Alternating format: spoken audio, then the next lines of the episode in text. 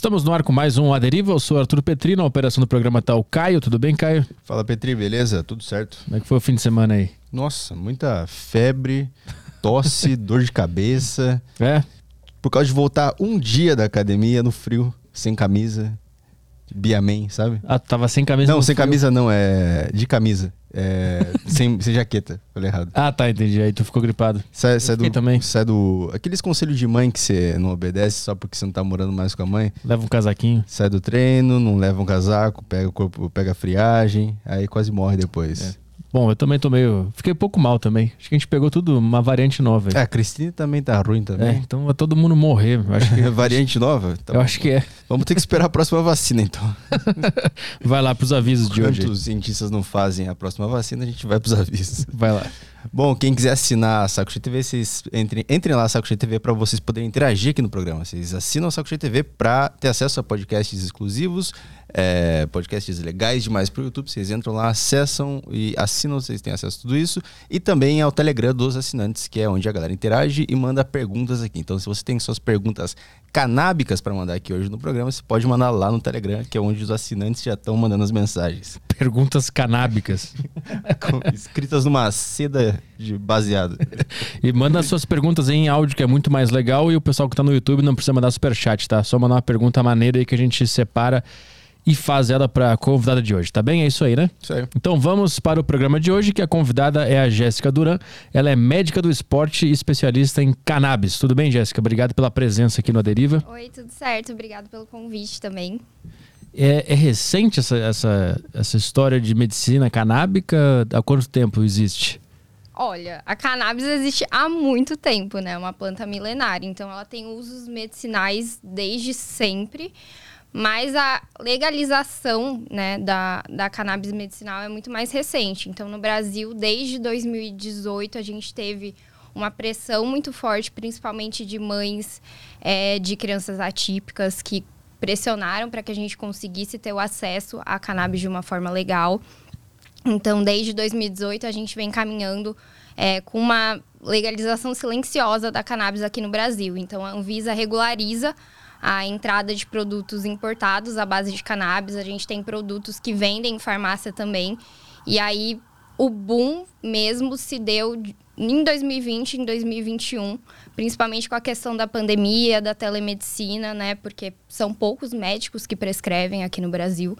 Então, a telemedicina fez com que os pacientes conseguissem ter acesso a esses médicos, que é só 1% dos médicos que são prescritores aqui no Brasil. E com a telemedicina, enfim, teve o boom, uma procura maior, muitos produtos, é, problemas relacionados à questão psiquiátrica, né? Transtornos de ansiedade, estresse, depressão também, que fizeram com que a procura fosse ser maior. E aí tem se avançado assim muito, né?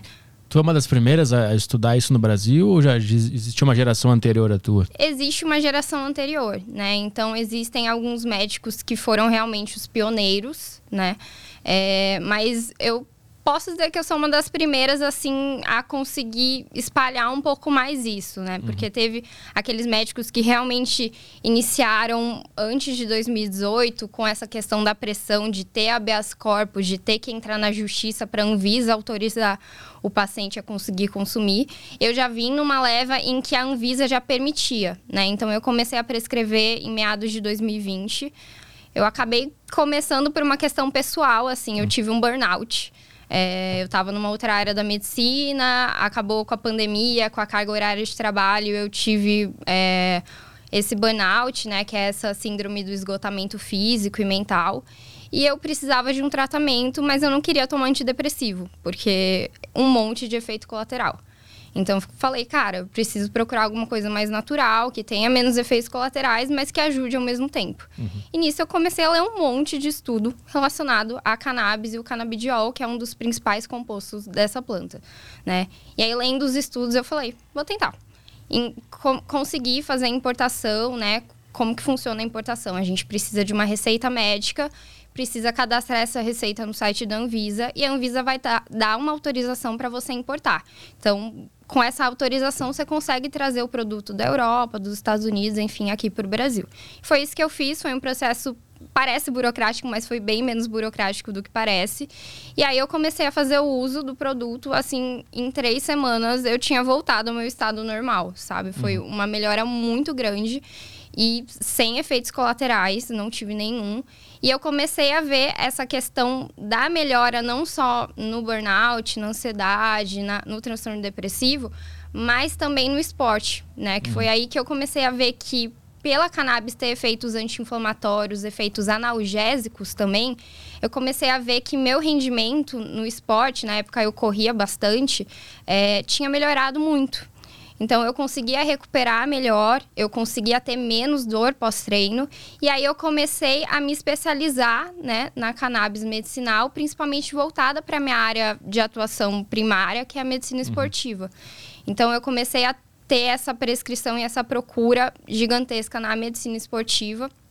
A gente sabe que nos Estados Unidos, por exemplo, empresas de cannabis patrocinam atletas. Uhum. Né? Então, tem vários atletas nos Estados Unidos que são patrocinados e que usam o CBD como se fosse um é, suplemento mesmo.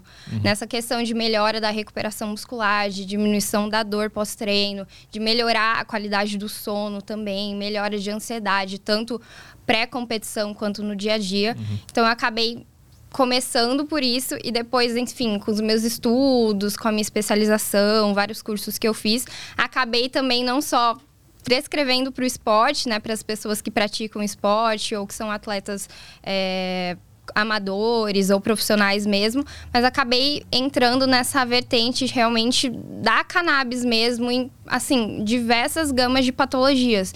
Então, hoje eu atendo idosos com Alzheimer, com Parkinson, eu atendo crianças autistas com epilepsias refratárias, atendo jovens com ansiedade, com depressão, pessoas com transtornos de sono. Então, tem uma gama assim muito grande de pessoas que podem se beneficiar do, do tratamento. E quando a gente fala sobre a, a medicina canábica, não é fumar maconha, né? É, um, é, é também é também. É também? É Eu também. achei que era só aquela gotinha lá que os caras usam e então, deu. Então, é. A gente, aqui no Brasil, né, principalmente é, no início da, dessa questão da legalização da cannabis aqui, medicinal, a primeira coisa foi a gotinha, né? Então, o óleo sublingual, que a gente consegue ter um efeito é, muito prolongado. Porque quando a gente usa o óleo, é, isso vai ser absorvido sistemi sistemicamente, né? E essa absorção vai ser demorar para ter um efeito, né? Então, demora para sair do corpo também.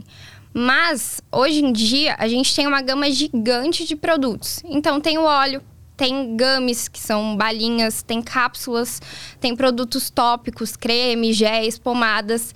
E hoje em dia, a gente tem também as flores. A gente uhum. consegue importar as flores lá dos Estados Unidos, por exemplo. E para que se usa as flores, né? A gente eu não acredito muito nessa questão de cannabis medicinal ou recreativo. Eu acho essa terminologia errada, né? Sendo bem sincera. Porque eu acho que até o uso recreativo, na maioria das vezes, ele é medicinal. As pessoas fumam com o intuito de relaxar, com o intuito de se sentir bem. Então, isso também tem um, um quê medicinal, uhum. né? Mas é, para quando a gente pode usar as flores, o uso inalatório ou vaporizado. Principalmente quando a gente quer um efeito rápido, porque a absorção pulmonar, ela gera esse efeito muito rápido, né? Então, principalmente crises de ansiedade, crises de pânico, é, insônias muito fortes, é, dores agudas em pacientes que fazem tratamento de câncer, por exemplo, que tem muita dor, que tem muita náusea, o uso inalatório tem um efeito incrível porque ele vai tratar agudamente essa queixa do paciente. Uhum. Queria entender melhor o teu ponto sobre a diferença entre medicinal e recreativa, que tu acha que não existe, né? Mas a recreativa não pode levar o cara ao vício e a depender daquilo, ou isso é uma coisa muito pequena perto do benefício? Então, é, existe sim, né? O que que acontece? É, a cannabis é uma planta que tem mais de 700 substâncias, né? Dentre elas tem os fitocannabinoides, que são as substâncias ativas que fazem, desculpa, alterações aqui no nosso corpo. E dentre os fitocannabinoides tem o CBD e o THC. O uhum. principal fitocannabinoide quando a gente fala do uso recreativo, do uso adulto, é o THC. E o THC, ele é psicoativo, por isso que deixa chapado, por isso que dá larica, por isso que dá alterações neurosensoriais e que por isso, em doses muito altas, pode causar aumentar a ansiedade, pode causar algum surto psicótico, sim, em doses mais altas em pessoas que têm predisposição. E o THC, ele tem uma questão que é, ele causa tolerância. Então, se você usa o THC todos os dias, é, você vai precisar cada vez mais de doses mais altas para ter o mesmo efeito de antes, porque você nasce com receptores fixos de THC e se você ocupar esses receptores todos os dias, ele não vai ter mais receptor. Então você vai precisar de uma dose muito alta para conseguir hum. atingir o efeito. Né? E, aí que causa então, dependência, é isso. E aí causa tolerância, na verdade, porque ah. não causa dependência, né? A dependência, é, ela tá relacionada com é, diversos, assim, não tem uma cascata realmente de dependência como se for uma dependência de opioide ou de nicotina. Mas você tem aquela sensação de que você precisa fumar, né, para se sentir bem. Então é muito mais uma questão emocional do que uma dependência química. Entendi. A cannabis não causa, mas causa essa questão da tolerância. Mas ainda, né, voltando para a questão de diferencial medicinal do recreativo, eu não acredito que tenha, muito pelo conceito de que o uso recreativo ele está muito associado com essa questão da pessoa querer se sentir bem, sabe? Querer é, relaxar, querer estar mais tranquila, desestressar, enfim. Então, porque o, o, THC em doses moderadas, ele causa isso mesmo, essa sensação de relaxamento, de você estar tranquilo, né? Então, eu não acredito muito que o recreativo seja tão diferente do medicinal, porque o intuito do uso vai ser o mesmo. O que impacta, principalmente, é que a gente não consegue encontrar produtos de qualidade ou os produtos de qualidade no mercado ilegal uhum. são muito caros. Né? Então a, a, gente vê que as pessoas acabam consumindo principalmente o prensado ou consumindo outros é, produtos que não tem só o THC, mas tem outras substâncias, que aí tem muito prejuízo, muito mais do que o THC em si. Uhum. Né? Então eu acho que a partir do momento que a gente consegue diferenciar que é, não há diferença, na verdade, entre o recreativo e o medicinal, a gente consegue entender um pouco melhor que o intuito do uso é o mesmo e que no fim das contas a gente precisa caminhar para uma legalização para fornecer segurança para o usuário, né? Sim. Uhum. Senão o cara fuma cocô de vaca lá achando que é, que é maconha e não é, né? Eu vi uma notícia ontem ou hoje, não lembro, que é, teve uma puta apreensão da Polícia Federal de maconha sintética, que é tipo aquele K4, K5, K7, sei lá. E, cara, aquilo não é maconha, entendeu? É, é tudo menos hum. maconha, menos a planta. Isso a gente nem conhece direito o que tem lá, sabe? Os riscos que as pessoas se colocam é, consumindo isso é muito maior do que se a gente conseguisse realmente fazer um mercado em que a gente tem o THC bonitinho e a pessoa compre isso com segurança, sabendo que tem a porcentagem que tem. Então a gente vê que nos Estados Unidos, por exemplo, é, tá, tá muito avançado. Assim, tem vários estados que realmente tem essa questão da legalização. Oregon, por exemplo, é um dos principais estados que tem uma legalização de diversas substâncias e não só da maconha, assim, muito avançado. E, e lá é, assim, bizarro. A gente sabe o que está comprando, o que tudo que tem, a porcentagem que tem. É, a gente consegue fazer testes genéticos para ver se a gente responde bem aquele fitocannabinoide ou não. Então, é, é um avanço que traz uma segurança muito incrível, assim, para o usuário, para o indivíduo. Uhum. O THC também é usado na, na, na tua medicina? Também é usado. O C, C, CBD. CBD. Não. Os, os, dois são os usados. Os dois são usados. Hoje em dia, na verdade, é, a gente consegue usar, assim, tem mais de 100 fitocannabinoides conhecidos, mas os que a gente usa acaba girando em torno de uns 7 fitocannabinoides. Uhum. O principal é o CBD, que é o canabidiol porque ele é muito bem estudado, a gente consegue entender muito bem as aplicações dele, ele é muito seguro, quase que isento de efeitos colaterais, é, tem poucas interações medicamentosas, então ele é o principal que a gente usa na medicina canábica. Mas é, tem os outros, né? O THC, ele não é só não só causa larica, não só deixa você chapado, ele tem aplicações também. Então, ele é um analgésico também muito potente, um antiemético muito potente, ou seja, ele controla a náusea muito bem. Ele causa também é, essa melhora de qualidade do sono. É, então a gente consegue ter várias aplicações principalmente é, naquelas pessoas que não responderam também ao tratamento só com CBD, uhum. né? Então a gente acaba usando ele como um adjuvante ao CBD. Os outros fitocannabinoides também. Então a gente tem o CBG, que é o canabigerol, que ele também é muito bom para a questão de melhorar a disposição, foco, concentração. A gente acaba usando muito em pacientes com TDAH, então é, transtornos de déficit de atenção e hiperatividade, que melhora muito o foco, traz uma clareza mental muito grande, sem grandes efeitos psicoativos. Tem o CBN, que é o canabinol, ele também é usado junto com o CBD para melhora de qualidade do sono, insônia no geral. Então tem uma gama gigante aí. A gente avalia né, o, as queixas do paciente, vê as condições também é, econômicas dele, porque quanto mais a gente acaba usando outros fitocannabinoides, infelizmente o valor do tratamento acaba subindo um pouco mais.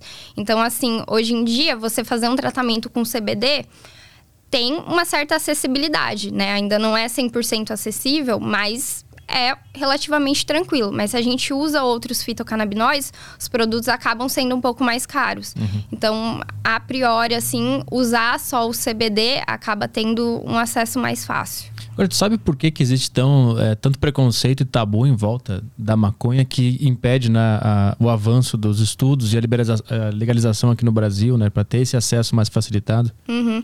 Isso é muito histórico, na verdade, né? Porque antes, há muito tempo atrás, é, os médicos, inclusive, indicavam a maconha, né? Então, teve um, um, período, assim, do mundo em que isso realmente era uma medicina, que as pessoas eram é, incentivadas a consumir. Mas primeiro que aconteceu, é, aconteceram algumas coisas, né? Primeiro aconteceu é, o ópio, então o mercado do ópio fez com que é, parassem de indicar tanto a maconha, então indicar mais o uso do ópio, né? O mercado realmente é, essa pressão capitalista, assim, de você indicar aquilo que vai favorecer o mercado. Uhum. E também é, acabou-se aqui no Brasil, principalmente, a maconha ficou muito estigmatizada porque ela era muito consumida pelos negros. Então ficou alguma coisa muito de escravos utilizando.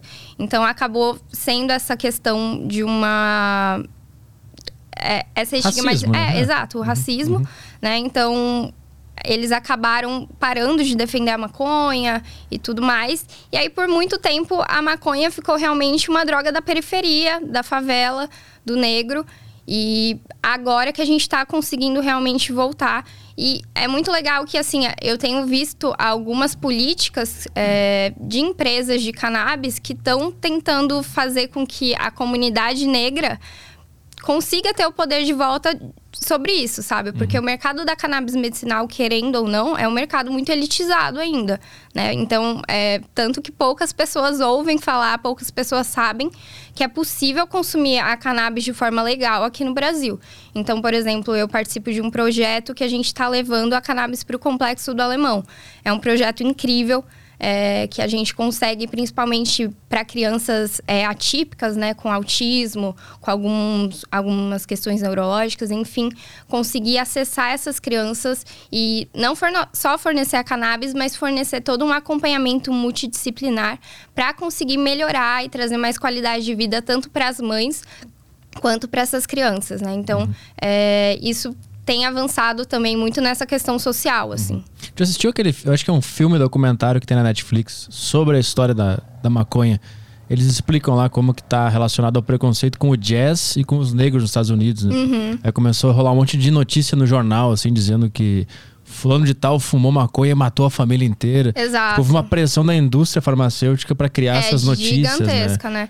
Então, é, tanto a, a, indústria do ópio, a indústria farmacêutica, a questão, é, questões sociais mesmo, tudo isso acabou fazendo com que a maconha fosse muito estigmatizada. E teve também, a, anos 70, a super guerra contra as drogas, uhum. né, também. Então, isso também fez com que a gente é, retrocedesse muito, né, nessa questão.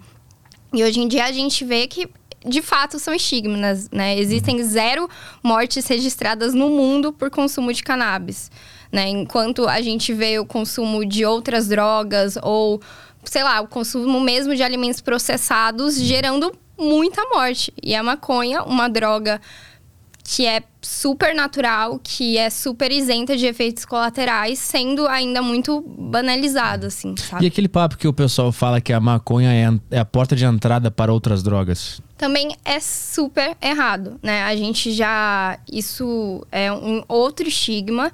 E na verdade, o que a gente vê hoje em dia é que a maconha é a porta de saída para hum. muitas drogas.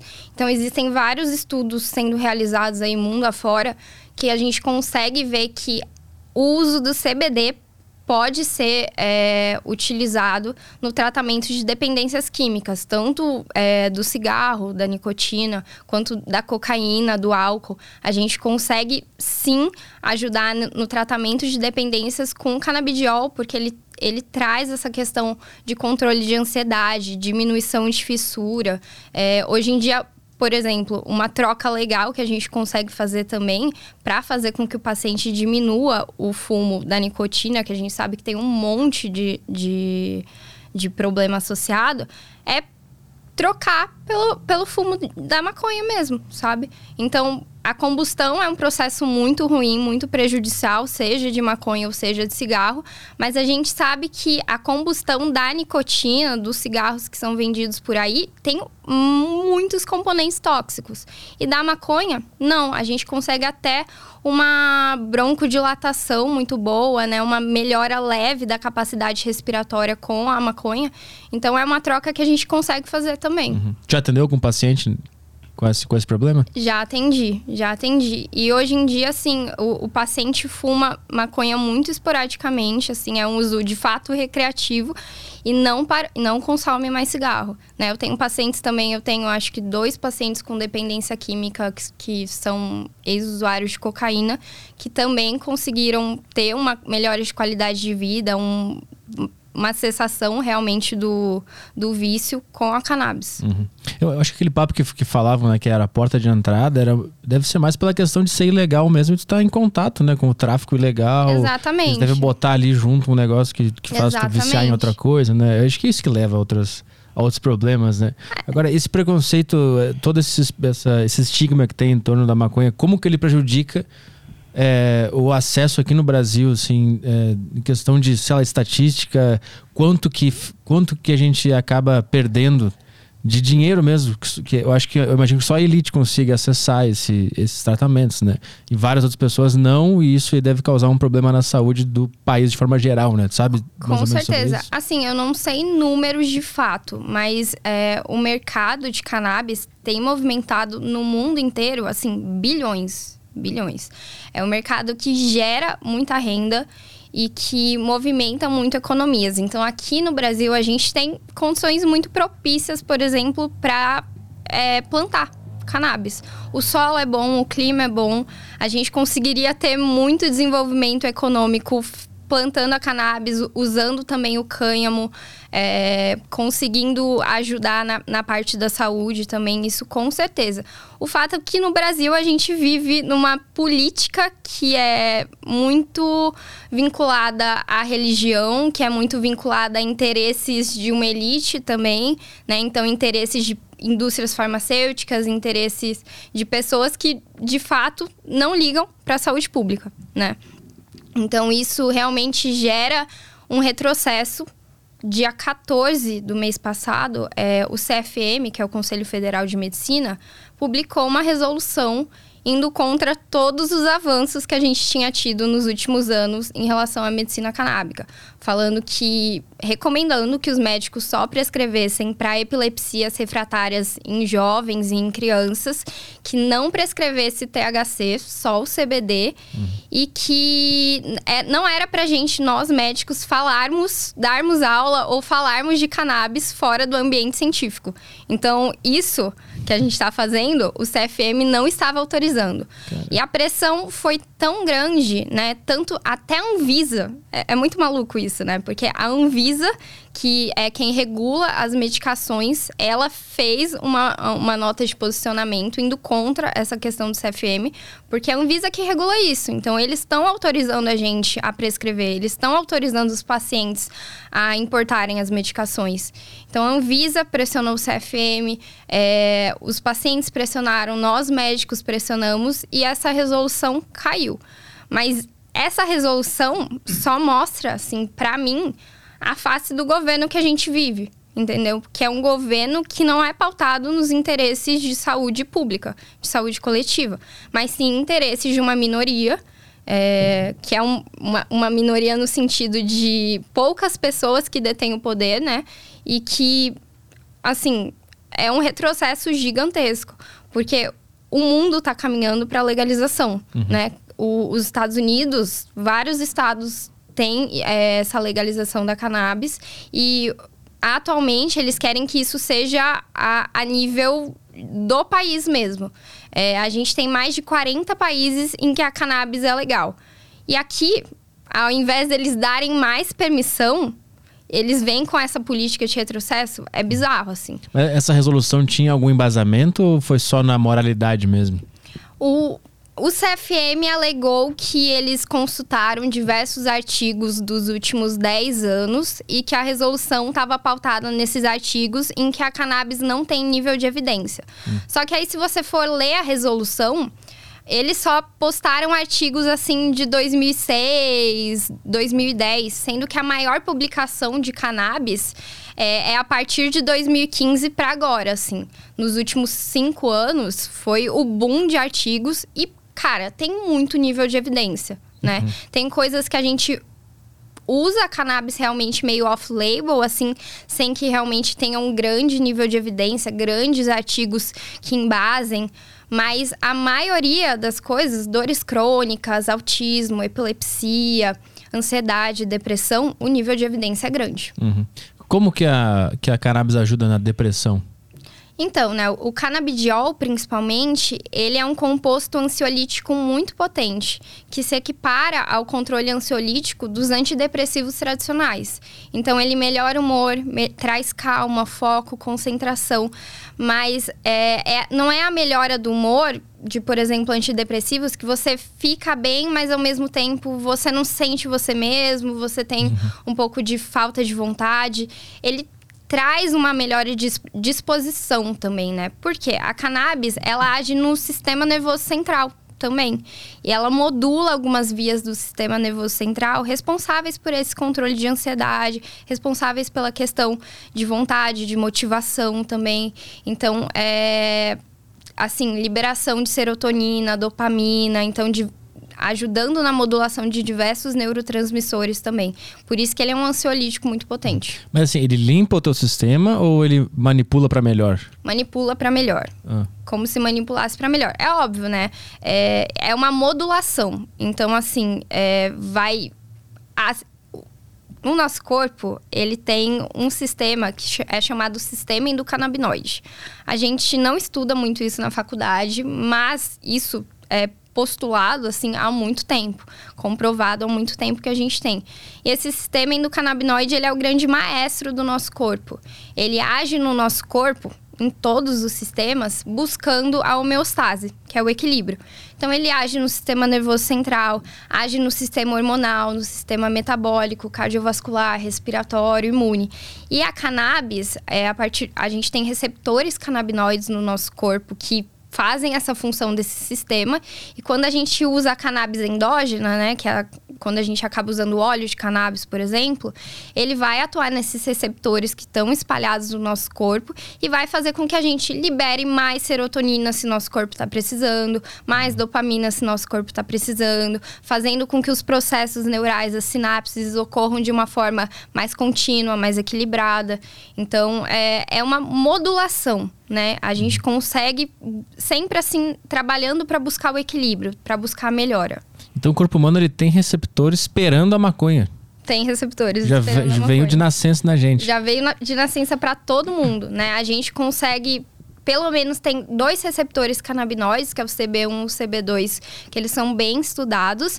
Tem o CB3, que é ainda uma incógnita se existe, mas é, os produtos à base de cannabis, eles não agem só nesses receptores. Então, tem receptores que são chamados vaniloides, que, que agem também.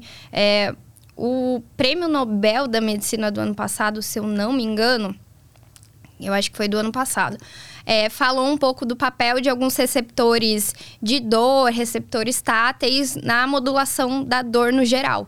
a cannabis age nesses receptores. Hum. Então, é, é muito maluco, assim. A gente está conseguindo cada dia mais encontrar o papel da cannabis, tanto se a gente consome e quanto dos canabinoides que a gente mesmo produz, nessa questão do funcionamento do nosso corpo, do nosso equilíbrio. A gente produz cannabis também.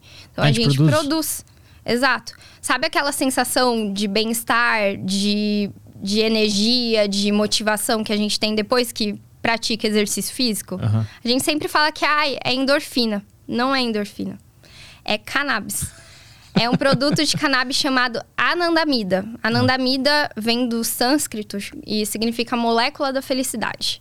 É uma molécula que é muito parecida com o THC, que o nosso corpo produz e que é liberado nessas situações, principalmente de exercício físico de alta intensidade.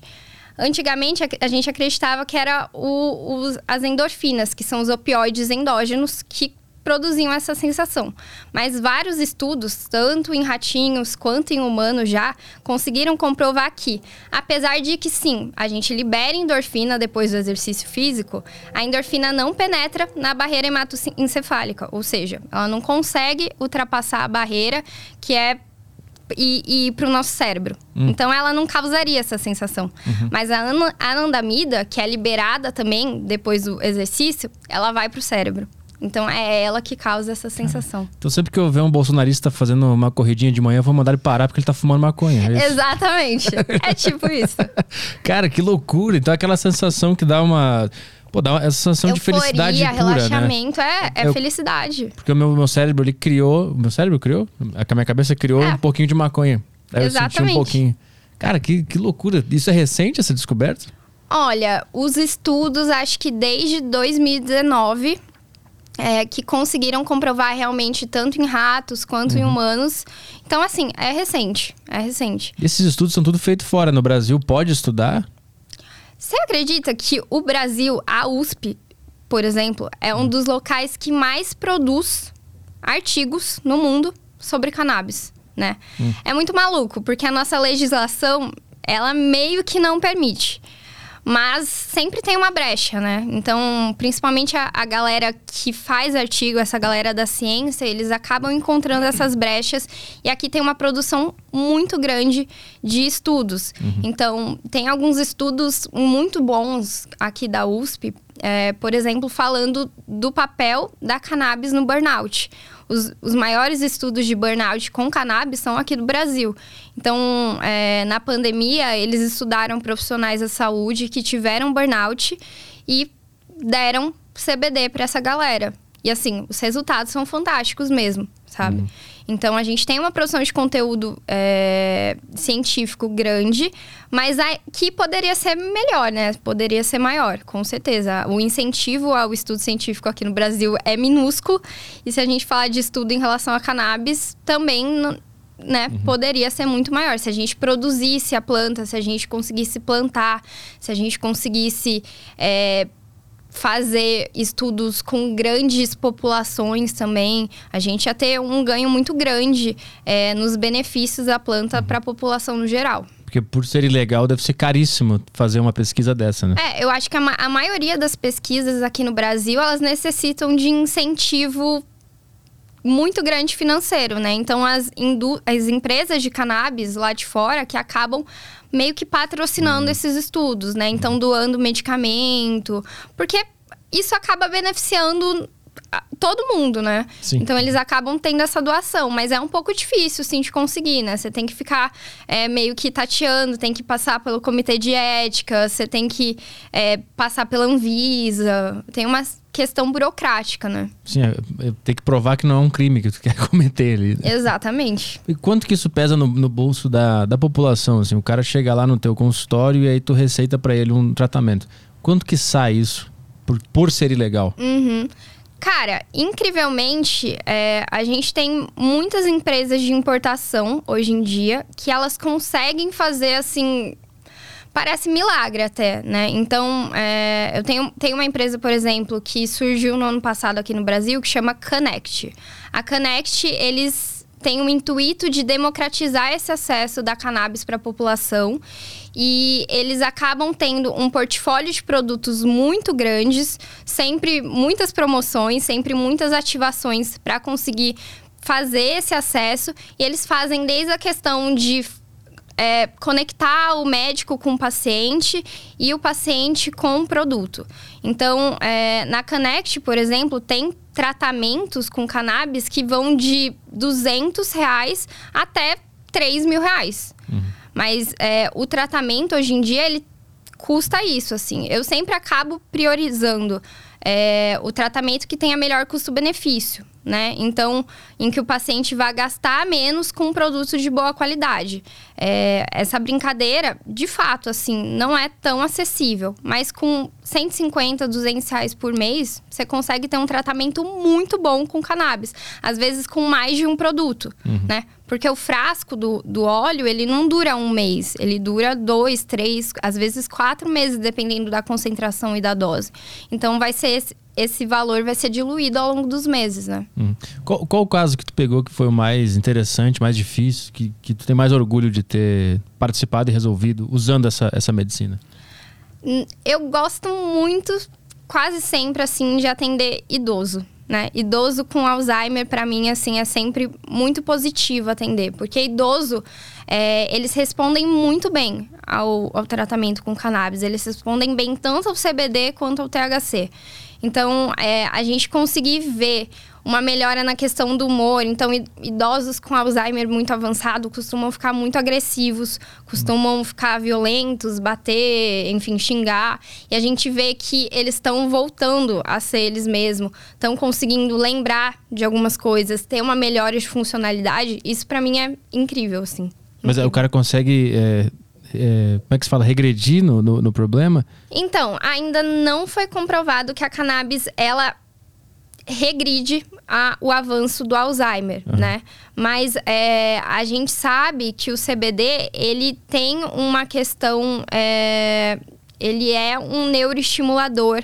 Ele faz com que me, melhore, de fato, as demências, né? Então, é, assim... De, de falar que parou de avançar, ou que voltou, ou que curou, não tem como. Mas a gente consegue entender sim na prática clínica que é, teve uma regressão, sabe? Que teve uma diminuição no tempo de avanço da doença. É, então, de certa forma, sim. Uhum. Mas isso, isso, tu vê pela, pelo comportamento do paciente é. contigo. Não tem um, um estudo ainda que, que, que fale sobre isso. Tem estudos que ah. falam sobre o papel é, da cannabis em demências no geral. Que o, o, CBD ele pode prevenir, de certa forma, o aparecimento das demências. Porque o, o Alzheimer ele é um acúmulo de uma proteína é, que a gente produz normalmente, mas no Alzheimer por algumas questões que a gente não sabe muito bem a fisiopatologia, acaba acumulando essa proteína.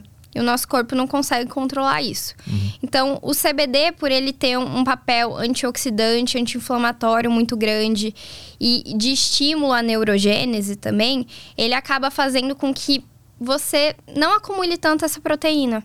Né? Uhum. Não acumule tanto esse agente tóxico químico. Então, vários estudos já comprovaram que o uso do CBD ele pode impedir o aparecimento de demências. Uhum. E, além de impedir o aparecimento, a gente tem essa melhora na qualidade de vida dos sintomas de pacientes que já têm as demências, uhum. né? Eu acho que tem dois sensos comuns que se fala sobre a maconha, que é a perda de memória e que pode desenvolver esquizofrenia. Isso é um senso comum, um clichê? Tem algum um valor nisso? É, é mentiroso? Qual é o teu ponto sobre isso? Tá. Sobre a questão é, da memória. CBD não afeta a memória, tá? A cannabis não afeta a memória. Então, muito pelo contrário, por ele ter essa questão é, de estimular a neurogênese, né? De ter um efeito neuroprotetor, ele faz com que as sinapses, né? Que são os processos mentais que acontecem no, no nosso cérebro, fiquem mais avançados ainda. Então, é, ele melhora a memória. Ele dá um, um boost na memória muito grande, né? É, é um senso comum porque pessoas que usam muito THC, elas ficam muito chapadas, né? Então a gente fica com aquele estigma de que maconheiro é preguiçoso, de que maconheiro não liga para nada, enfim. Mas porque o uso em doses muito altas do THC realmente faz com que a pessoa fique um pouco mais letárgica porque ela tá chapada, uhum. né? Mas a, a, cannabis em si, a planta, o, o CBD, os outros fitocannabinóides ou até o THC em doses baixas, não. Uhum. Agora, a questão de induzir é, uma psicose, uma esquizofrenia, o que, que acontece? É, o, a maconha, ela não causa esquizofrenia, né? A pessoa que tem esquizofrenia, ela tem uma propensão é, pessoal e familiar para o desenvolvimento. E se realmente ela tiver essa propensão e usar a cannabis, principalmente com altos níveis de THC, numa idade muito baixa, antes dos 21 anos, ela pode estar mais propensa a ter um surto psicótico. Hum. Ou até abrir um quadro de esquizofrenia, né? Então, por isso que eu recomendo que pessoas abaixo de 21 anos não consumam cannabis. Né? Eu acho que é, é muito ilusório a gente achar que isso não vai acontecer. Mas o ideal é isso, né? A gente não consumir THC é, em doses altas antes dos 21 anos. Porque até os 21 anos, o nosso cérebro ainda está se formando. Então, o nosso córtex pré-frontal, que é a área realmente de decisão, onde a gente é, toma decisão, onde a gente pensa, onde tem aquilo que a gente é, a pessoa que a gente é, o córtex pré-frontal. Essa área se forma e termina a formação só aos 21 anos de idade. Então, se a gente usa qualquer substância que altere um pouquinho essa formação, altere um pouquinho os processos, isso pode ser prejudicial, né? Então, qualquer droga utilizada antes dos 21 anos acaba prejudicando, sim, é, o desenvolvimento neurocognitivo, uhum. né? Então a pessoa tem que ter já um, um dispositivo para ser ativado, não é a, Exato. o uso da maconha de forma geral que vai ativar isso. Exato, aí. exatamente. É epigenética, né? Aquela isso, parada, né? Isso né? mesmo. E na maioria das vezes, assim, a maioria dos estudos que mostrou é, surtos psicóticos relacionados ao uso de cannabis mostrou surtos psicóticos esparsos, assim. Então, só a crise psicótica e depois a pessoa retomava. E não que ela ia desenvolver de fato a esquizofrenia ou uma outra psicose, uhum. né? Então, para você realmente ter uma esquizofrenia, você tem que ter a questão genética, a questão comportamental e algum estímulo que deflagre isso. Uhum. Eu fico curioso, é, que, que área da medicina você trabalhava quando teve o burnout? Eu fazia cirurgia geral. Ah. Cirurgia geral, eu fazia uma residência que uma carga horária é, era, assim, estipulada de 80 horas semanais. 80 horas semanais já é muito, mas era a estipulada. Uhum. Na verdade, isso chegava a bater quase 100, 120 horas semanais, assim, tranquilo. Uhum. Tranquilo. E era muito estressante, assim, foi bem no ápice da pandemia também. Então tinha a questão da pandemia, da preocupação trabalho o dia inteiro, eu não tava conseguindo me exercitar, eu não tava conseguindo comer direito. E aí, eu nunca tinha tido nada, assim, relacionado a, a transtorno mental, a saúde mental. Eu sempre fui muito bem, assim. E só que aí, cara, eu chegava em casa, eu tinha, sei lá, quatro horas para dormir. Eu chegava, tipo, eu capotava. Ou no dia seguinte eu acordava chorando. Eu no hospital eu ia pro banheiro, eu chorava.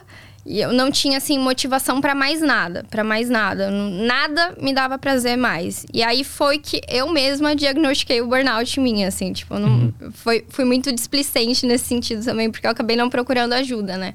Eu mesma diagnostiquei o burnout, eu mesma fui atrás de como eu poderia corrigir isso, assim. E aí, no meio desse caminho que eu encontrei a cannabis, que eu voltei para a questão da medicina esportiva também, que esporte sempre foi algo que fez muito bem para mim, sempre foi algo que eu gostei muito, que eu busquei muito para mim. Cara, se eu não treino um dia, é um dia ruim, sabe? Então, é, tudo isso assim contribuiu para que eu melhorasse, porque eu voltei a treinar, eu voltei a comer melhor, aí teve a cannabis, teve o fato de eu ter saído dessa área que não estava me fazendo bem também. Então, obviamente, não foi só o CBD, mas foi o conjunto uhum. de coisas, né? E quanto tempo tu ficou nessa área?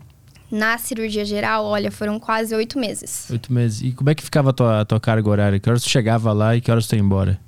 Eu chegava, assim, num dia bom, às cinco da manhã. Porra. E saía, tipo, meia-noite. Meu Deus do céu. Era tipo isso, assim. E aí tinha cirurgia o dia inteiro, passar visita nos pacientes, é, depois cirurgia de novo, aí chegava alguma coisa no pronto-socorro, a gente tinha que atender. Era. Essa é a realidade dos médicos residentes no Brasil no geral, né? A gente trabalha mais de 80 horas semanais e ganha um salário super baixo, assim. Eu sempre achei esquisito essa, essa ideia do médico trabalhar um monte, fazer plantão e dormir pouco, porque teoricamente ele teria que estar no, no ápice da sua condição mental e física, porque ele está lidando com uma coisa muito séria, né? Exato, exatamente. A gente. é, Eu acho muito bizarro isso também, porque a gente está cuidando de vidas, né? E a gente, quase sempre, a gente tem esse discurso de estimular um estilo de vida bom, de você comer bem, de você fazer exercício, de você estar bem. Mas a maioria dos médicos é exatamente o contrário, Sim. né? Come mal, dorme mal, é, não se exercita, fuma, bebe, usa drogas. Então, é, é de fato uma realidade muito cruel, assim, que não faz o menor sentido, né? E a partir do momento que a gente tem essa rotina cansativa, exaustiva, chega um momento que você só tá fazendo as coisas por fazer, sabe? Você tá fazendo aquela cirurgia por fazer, você não tá presente no momento mesmo, sabe? Isso de fato é perigoso, né? É muito perigoso, porque é uma vida, né? Que tipo de cirurgia, que tipo de caso acontecia lá? Como é que era isso? É, eu era médica cirurgia geral, assim, né? Então eu atendia, sei lá, desde uma apendicite até uma cirurgia oncológica super avançada, assim, sabe? Uhum. Mas Então, tem algum caso que tu casos. lembra dessa época que foi marcante? Cara, acho que tem muitos casos, assim. A, a gente abordava muito paciente de cirurgia bariátrica, Ah. né? Que é um paciente, é um paciente um pouco difícil, porque é, a obesidade é uma doença, né, mu- multifatorial. Então, é um paciente que você tem que abordar de diversas formas.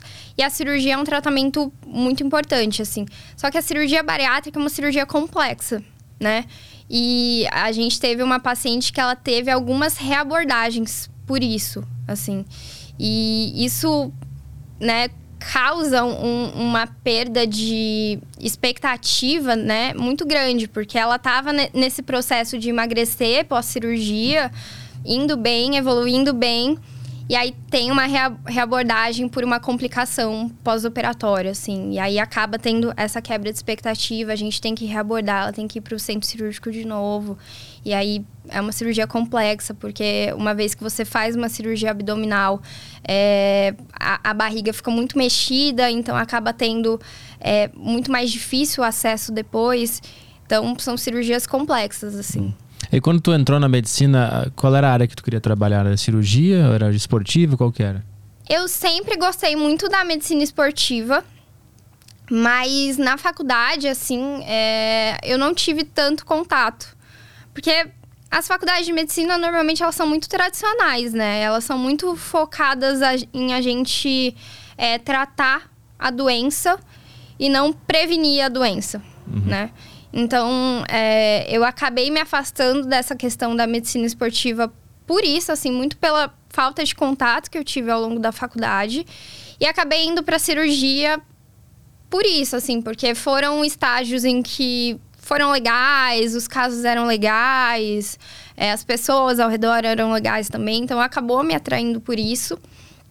Mas é, a medicina esportiva, assim, eu vejo que foi a, a minha melhor escolha, porque é, é muito uma medicina pautada em a gente prevenir doenças também, prevenir complicações e estimular um estilo de vida bom, um estilo de vida saudável, fazer com que a pessoa melhore o rendimento dela, se essa for a questão também.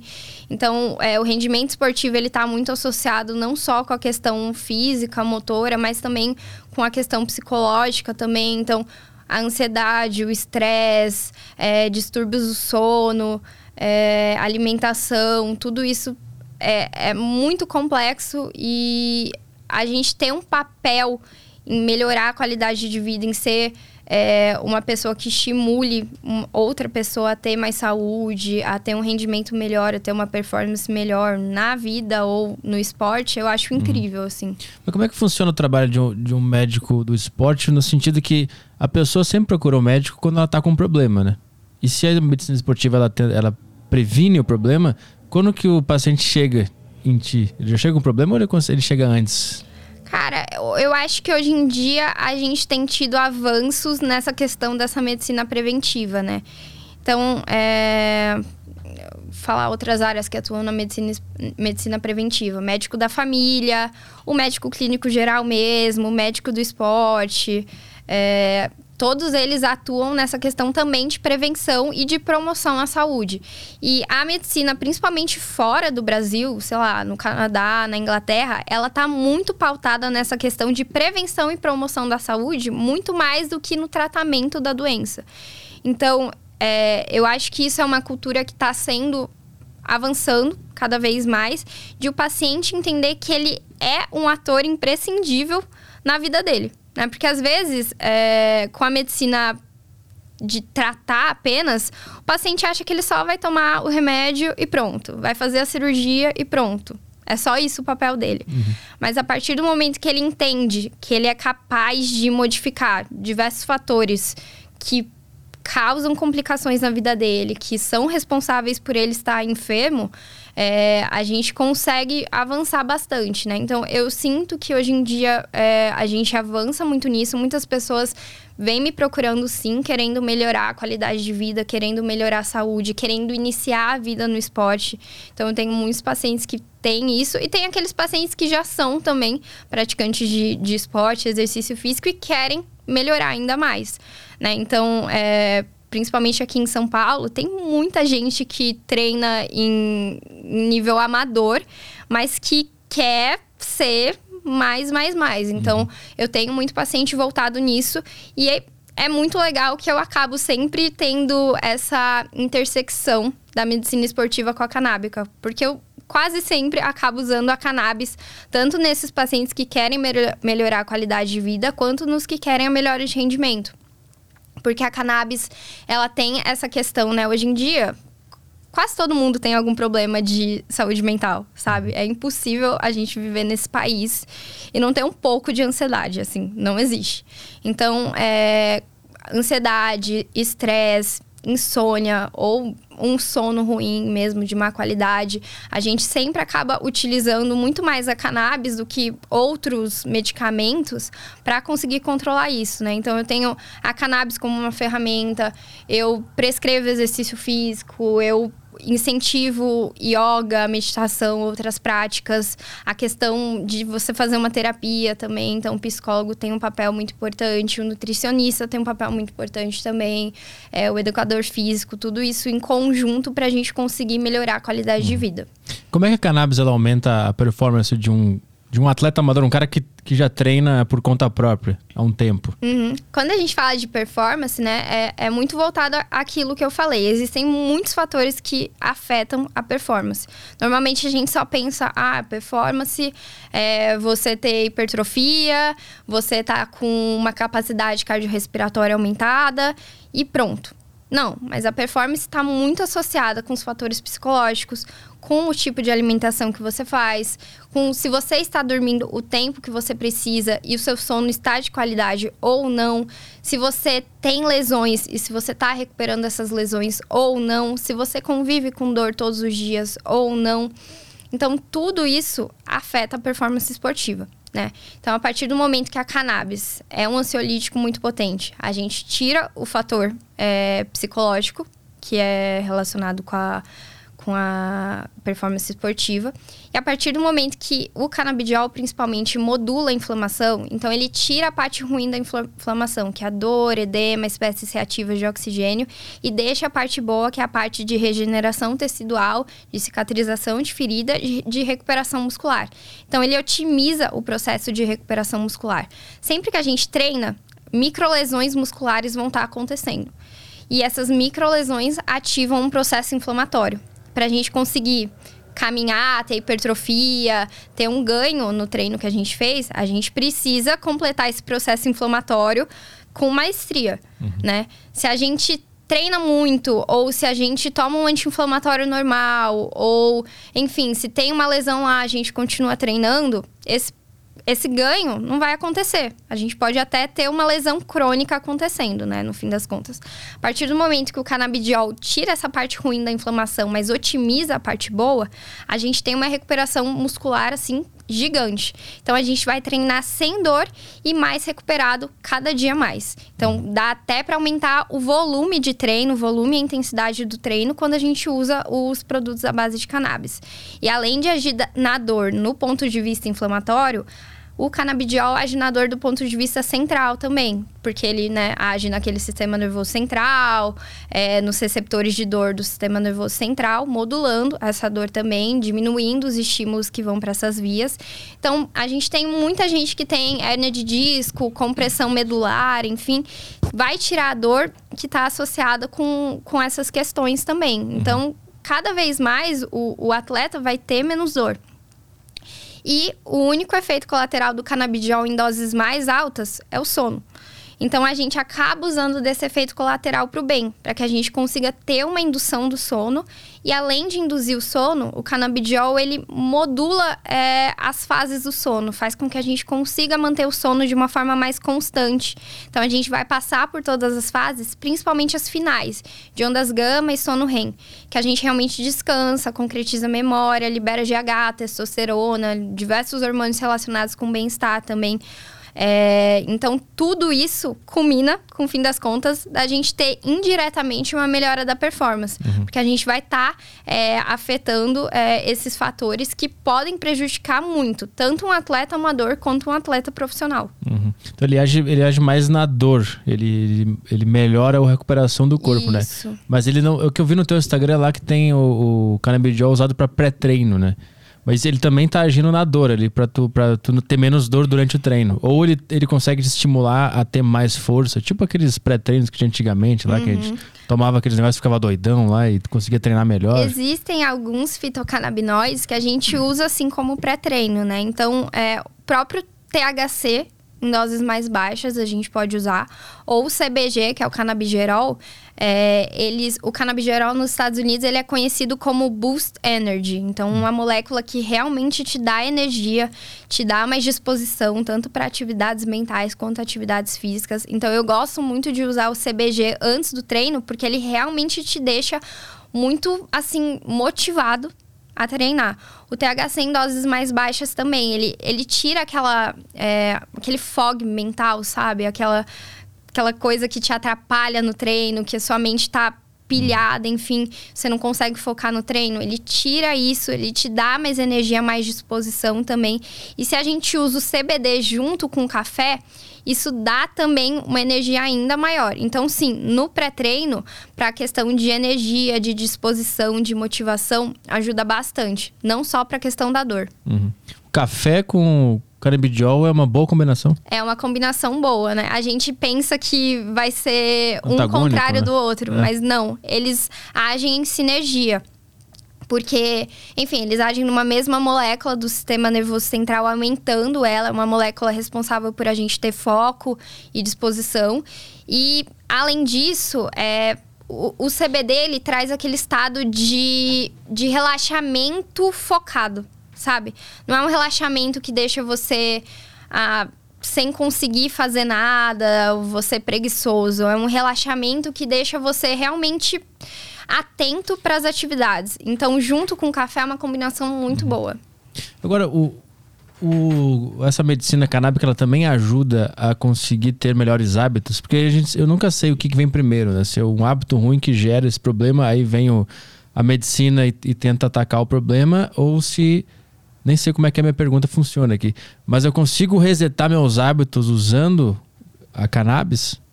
Cara, é uma pergunta muito boa. É, em, hoje em dia, né, como eu falei, o sistema endocannabinoide é o grande maestro do nosso corpo. E hoje em dia, alguns estudos, tem alguns estudiosos, principalmente na Itália, que falam sobre a relação do estilo de vida com o sistema endocannabinoide. Então, por exemplo, doenças cardiovasculares, doenças metabólicas, tipo hipertensão, diabetes, propensão a ter infarto, obesidade, tudo isso segundo esses cientistas, está relacionado com um desbalanço do nosso sistema endocannabinoide. Então, é, eu acho que sua pergunta faz muito sentido porque os nossos hábitos, eles são capazes de desregular o sistema endocannabinoide. E se a gente consome a cannabis, a gente pode regularizar esse sistema, uhum. né? Então, é, regularizando o sistema, a gente vai ter um funcionamento melhor do nosso corpo, menos inflamação, menos estresse, menos ansiedade. Eu acho que isso com certeza estimula a gente ter hábitos de vida melhores, né? É, assim, falando por mim, por exemplo, quando eu tava com a questão do burnout, eu não comia direito, eu não dormia direito, eu tava super estressada, não conseguia praticar exercício físico. Quando eu comecei a tomar o CBD, e eu comecei a ficar bem, comecei a ficar mais disposta, e aí foi literalmente eu querer voltar sabe? Eu uhum. voltei a treinar, eu voltei a comer melhor, uma coisa de fato levou a outra. Hoje eu atendi um paciente que era uma consulta de retorno, inclusive. Então ele já estava fazendo uso dos produtos, ele tinha um transtorno depressivo assim grave, fazendo uso de alguns antidepressivos ao longo dos anos. É, chegou num, num momento dele que ele não, não conseguia sair de casa mais. E aí, é, ele tá há cinco semanas fazendo uso dos produtos e ele me falou que ele teve vontade de sair de casa, que ele tá fazendo caminhada todos os dias. Então, eu acho isso muito maluco, sabe? Porque realmente ele tá muito mais disposto, ele tá com sintomas controlados, ele conseguiu desmamar um dos antidepressivos, tá usando só um e o, e o CBD agora. E agora ele tá se reintroduzindo na sociedade, querendo atingir hábitos de vida mais saudáveis também. Então, ele tá Começou o acompanhamento com nutricionista também, porque ele tem uma obesidade também associada. Então, eu acho que acaba sim tendo um estímulo muito importante para a gente ter hábitos de vidas mais saudáveis. Tem algum, algum paciente desses que tu já acompanha assim, há, há mais de um ano? Porque eu tenho muito medo de que. do, do, do placebo. Que o cara acredita que vai funcionar e acaba funcionando por um tempo, aí depois de um ano para de funcionar. Já tem alguma, algum dado nesse sentido para a gente saber até quando vai esse, esse tratamento? Se ele funciona a longo prazo? Eu tenho, assim, como eu atuo desde, atuo desde o fim de 2020, né? Então já foram agora dois anos é, com os produtos. Então eu tenho vários pacientes, sim, que fazem uso contínuo. É, e os resultados continuam aparecendo, né? O que acontece? Eu tenho alguns pacientes, e isso é até uma orientação que às vezes eu dou, que a partir do momento que, se você principalmente tem um transtorno de ansiedade mais leve, é, ou uma insônia muito residual, enfim, a partir do momento que você tá bem e você quer fazer uma pausa no tratamento, faça, sabe? Você não vai ter nenhum efeito colateral de cessar o uso do tratamento. E se você não quer mais pagar, esqueceu de comprar, enfim, faz essa pausa, sabe? Uhum. Então, é, quando faz a pausa, né, o, o efeito da, da medicação ainda vai estar tá acontecendo, mas a maioria dos pacientes acaba voltando. Porque é isso, né? A gente vive nesse mundo ansiogênico gigantesco, então a ansiedade volta, o estresse volta, e aí acaba tendo que retornar para o uso, mas é, a maioria dos pacientes relatam sim essa melhora dos sintomas de forma crônica, de forma contínua e efeitos colaterais assim realmente não tenho, sabe? É muito seguro. É o que eu falei. O principal efeito colateral, o maior efeito colateral em doses mais altas do CBD é o sono. Uhum. Então, eu acabo fazendo uma prescrição que minimize esse efeito colateral. Primeiro, usando um produto que não só tem a CBD. Então ele é rico em CBD, mas tem outros fitocannabinoides também. Tem um pouco de THC lá também. Porque quando a gente usa esses produtos com a maconha mais próxima do que é encontrado da natureza, a gente tem menos efeitos colaterais e mais benefícios. Isso chama efeito entourage. Então, um composto vai otimizar o outro. É muito positivo isso. Então, o efeito entourage faz com que o produto de CBD ele tenha menos efeito colateral. A gente não vai ter essa questão do sono. Uhum. Além disso, eu gosto, se for o óleo, por exemplo, eu gosto de passar ele duas vezes ao dia com uma dose maior à noite. Porque no dia, o canabidiol, ao longo do dia, ele vai ter em dose mais baixa, ele vai ter esse efeito de cal dessa calma concentrada que eu falei, o efeito analgésico, anti-inflamatório, enfim. E à noite a gente consegue ter uma dose maior sem precisar se preocupar com o efeito colateral. Já que muita gente não consegue dormir mesmo, vamos induzir um sono na galera. Uhum. Então é isso. E além disso, eu sempre começo com doses baixas e vou aumentando semana a semana para que a gente consiga entender qual é a dose ideal para o paciente. É, na medicina canábica, a gente sempre se baseia no é, vá, comece por baixo e vá com calma. Então é isso, a gente começa com doses baixas e vai aumentando aos poucos, para a gente conseguir acostumar o corpo do paciente com a medicação e conseguir entender qual a menor dose possível em que ele vai ficar bem. Uhum. E esses medicamentos são 100% naturais ou tem algo artificial processado ali? Assim, a maioria são. 100, os que eu prescrevo são 100% naturais, né? Então, os produtos, inclusive, são veganos na maioria, sabe? Das uhum. vezes. É, mas os produtos que são vendidos em farmácia, por exemplo, porque tem, sei lá, Droga Raia, Droga Zil vende alguns produtos. É, esses têm algumas outras coisas, são produtos um pouco mais farmacêuticos mesmo. Uhum.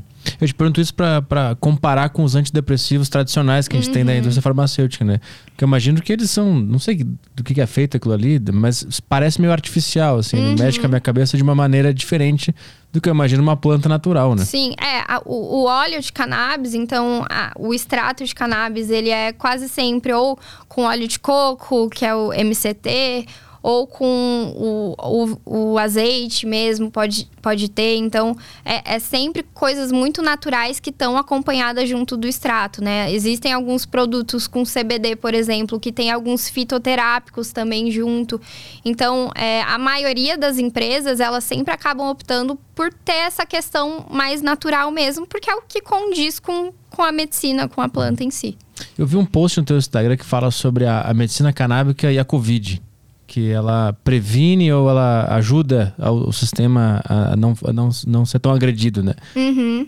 O que, que é? O que, que é esse estudo? Esse... Alguns estudos saíram ao longo desses dois anos de pandemia, né? É, associando o CBD tanto na, na prevenção do Covid quanto no tratamento do Covid agudo e do Covid crônico né? Então, o CBD, é, além dele ter esse papel antioxidante, anti-inflamatório, ele fortalece muito o sistema imune. Então, ele tem esse papel de fortalecer o sistema imune. Ele age como um antimicrobiano. É, então, a gente... Alguns estudos comprovaram in vitro, né? Que o, o CBD, ele consegue impedir a proliferação viral do hum. vírus da Covid. E a gente conseguiu ver em estudos em humanos, principalmente, o papel do CBD, principalmente na Covid longa, né? Então, o que é a Covid longa? É uma síndrome pós-Covid que alguns pacientes relatam de ter dor de cabeça, indisposição, é, desmotivação, dores depois da infecção por Covid. É, e o CBD, ele consegue melhorar muito, né? Falta de memória também. Muita gente acaba relatando isso depois da pandemia. A gente ainda não sabe direito o que acontece. Mas a gente sabe que o CBD tem um papel muito importante no controle dos sintomas dessa síndrome. De melhorar a questão da memória, melhorar a diminuição das dores. É, é bem interessante. É engraçado, né? Porque, assim, eu e alguns colegas prescritores, né? Acho que a maioria dos prescritores de cannabis que eu conheço e que fazem uso de cannabis, eu não peguei Covid. Nesses dois anos atuando, né? Porque além de eu ser médica do esporte, médica de cannabis, enfim, atender em consultório, eu também trabalho no SUS. Uhum. Então, atendendo pacientes, eu não peguei Covid. Uhum. Assim, interessante. é interessante, né? Não acaba ficando na minha cabeça muito essa questão de querer acreditar que uhum. foi o CBD, porque eu não consigo encontrar outra explicação. Óbvio, tomei cuidado, Sim. mas assim, uhum. é bizarro. E já pegou algum, algum paciente com essa, com essa Covid longa? Peguei. Eu tenho, eu tenho vários pacientes que fazem tratamento com cannabis, é, com essa síndrome da Covid longa, e assim, melhora infinitamente os sintomas. Eu, eu acho que eu tenho isso aí. De, é? Depois que eu tive Covid, eu nunca mais consegui treinar como eu já treinei na minha vida. Uhum. Nunca mais. E muita. Eu, eu, sempre tive um pouquinho de depressão na minha adolescência, depois na fase adulta, mas depois da Covid. São assim semanas de muito esforço para levantar, para fazer uhum. as coisas. Né? Eu nunca tinha sentido nada parecido. Eu acho que eu tenho isso, mas eu sempre pergunto para médicos, psicólogos e tal, mas todos me falam que ainda, ainda por ser muito recente, não tem estudos aprofundados sobre isso, né? É, de fato não tem estudos aprofundados, mas a, a gente sabe que a síndrome da Covid longa existe. A gente não sabe o motivo ainda, né? Uhum. Mas que existe, existe. Essa falta de memória e às vezes eu esqueço palavras do uhum. nada, assim, né? Esse tipo de coisa os seus pacientes relatam Relatam isso também? também. Esse déficit de memória essa questão de, de piorar muito o humor também, de ter indisposição, de ter perda de motivação, assim, é uma constante. E muita gente também com dor de cabeça, uhum. essa questão de piorou muito a capacidade cardiorrespiratória para fazer exercício. Então, tenho atletas que antes do Covid corriam numa velocidade assim constante muito bem. Depois da Covid, tiveram que voltar ao trabalho tudo de novo para conseguir encontrar é, essa velocidade de novo. Então, assim, existe com certeza, né? E aí precisa-se todo de um trabalho, né? Então, uma vez que a gente diagnostica, é, faz essa hipótese da Covid longa, a gente tem que pedir alguns exames também, entender como que tá seu metabolismo, como que tá é, nível inflamatório, como que tá a vitamina, uma ergoespirometria, que é aquele exame do esforço, sabe? Hum. Ele também é importante, porque às vezes a Covid pode ter sido uma Covid que a gente acha que é leve, mas mesmo na Covid leve, pode ter tido algum dano é, pulmonar leve também, algum dano cardíaco leve também. Então, tudo isso a gente precisa investigar para entender como que vai ser a abordagem. Mas existe. Uhum. Mas se tiver algum problema é, no coração, no pulmão, a medicina da, da cannabis ela ajuda ou aí tem que ser outra coisa? Se tiver, assim, no coração, não, não tem nada de estudo ainda, né? Uhum. No pulmão, é, a gente sabe que a, a cannabis tem uma capacidade broncodilatadora importante né? Então, isso faz com que a gente consiga melhorar, sim, a capacidade pulmonar, capacidade respiratória. Então, ajuda, sim, é, levemente, né? Mas tem um auxílio, sim. Uhum. Obviamente, dependendo do nível do, do problema, da questão, a gente vai ter que usar de outras ferramentas também para conseguir melhorar isso. Uhum. Então, se for uma, uma. Se for descartado todo esse problema de vitamina, do metabolismo, aí a, a medicina carábica, ela ajuda com força. Mas se tiverem outros problemas atrelados, aí tem que ver outras coisas é, ao mesmo exato. tempo. Aí acaba sendo um, uma coisa adjuvante, né? Então vai, você vai usar cannabis, vai usar alguma vitamina, enfim. Hum. E esses atletas que tu, que tu mencionou que não estavam mais conseguindo performar da maneira que estavam performando, eles conseguiram voltar à mesma performance de antes, usando a medicina canábica? Conseguiram, né? Então, isso é um trabalho é, que não é só meu, obviamente, né? Então é aquela questão do trabalho multidisciplinar dentro do esporte, né? Então acaba sendo o atleta, é, a medicina canábica, eu, o treinador, o fisioterapeuta, tudo isso em conjunto é, e conseguiram sim performar, né? Então é, teve gente que conseguiu voltar voltar não, conseguiu avançar níveis ainda em relação ao que estava antes da pandemia. Então, é, mas também, ao mesmo tempo, a gente vê alguns pacientes que ainda estão com algumas dificuldades, né? Então, essa questão também. É, quest as questões individuais, né? Os problemas do dia a dia sociais também acabam impactando muito, né? Então, a gente não sabe inferir até que ponto é, é o Covid ou são os outros problemas também. Então, tem alguns pacientes que ainda estão numa linha um pouco tênue, mas eu tive muitos pacientes que melhoraram bastante. Uhum. Pô, interessante. É, vamos ver umas perguntas da galera aí? Nós temos perguntas no nosso Telegram. Bora, tem sim. Deixa eu é. pegar o. Quer mais água? Eu aceito. Tá, peraí. Vou pegar só teu fone e o Caio pega mais água ali, peraí. É, tocar uma pergunta aqui? É, toca uma aí. Eu vou só pegar o fone dela aqui. Ah, tá bom. Bom, fazer uma. Vou, vou ler uma aqui. Uh, Wallace mandou. Uh, boa tarde, Petrica e Jéssica. Uh, sou atleta de boxe e, por ouvir sobre esses benefícios da cannabis na performance, busquei uh, ter uma experiência. Entretanto, a experiência não foi muito boa. Meu raciocínio ficou extremamente lento e acabou mais atrapalhando do que ajudando. Minha questão é: existe alguma forma correta de se utilizar a cannabis para melhorar a performance ou ela é de fato benéfica para qualquer atleta? E ela é de fato qualquer, é, benéfica para qualquer atleta? Posso responder? Manda ver. Eu acho que ele estava falando da maconha, assim, é, de uso adulto mesmo, né? Então, não sei exatamente o que ele usou, mas. É... Obrigada. Assim, no atleta, principalmente, a maconha fumada, ela não tem tantos benefícios, né? Porque o efeito da maconha fumada, ele tem um efeito muito agudo.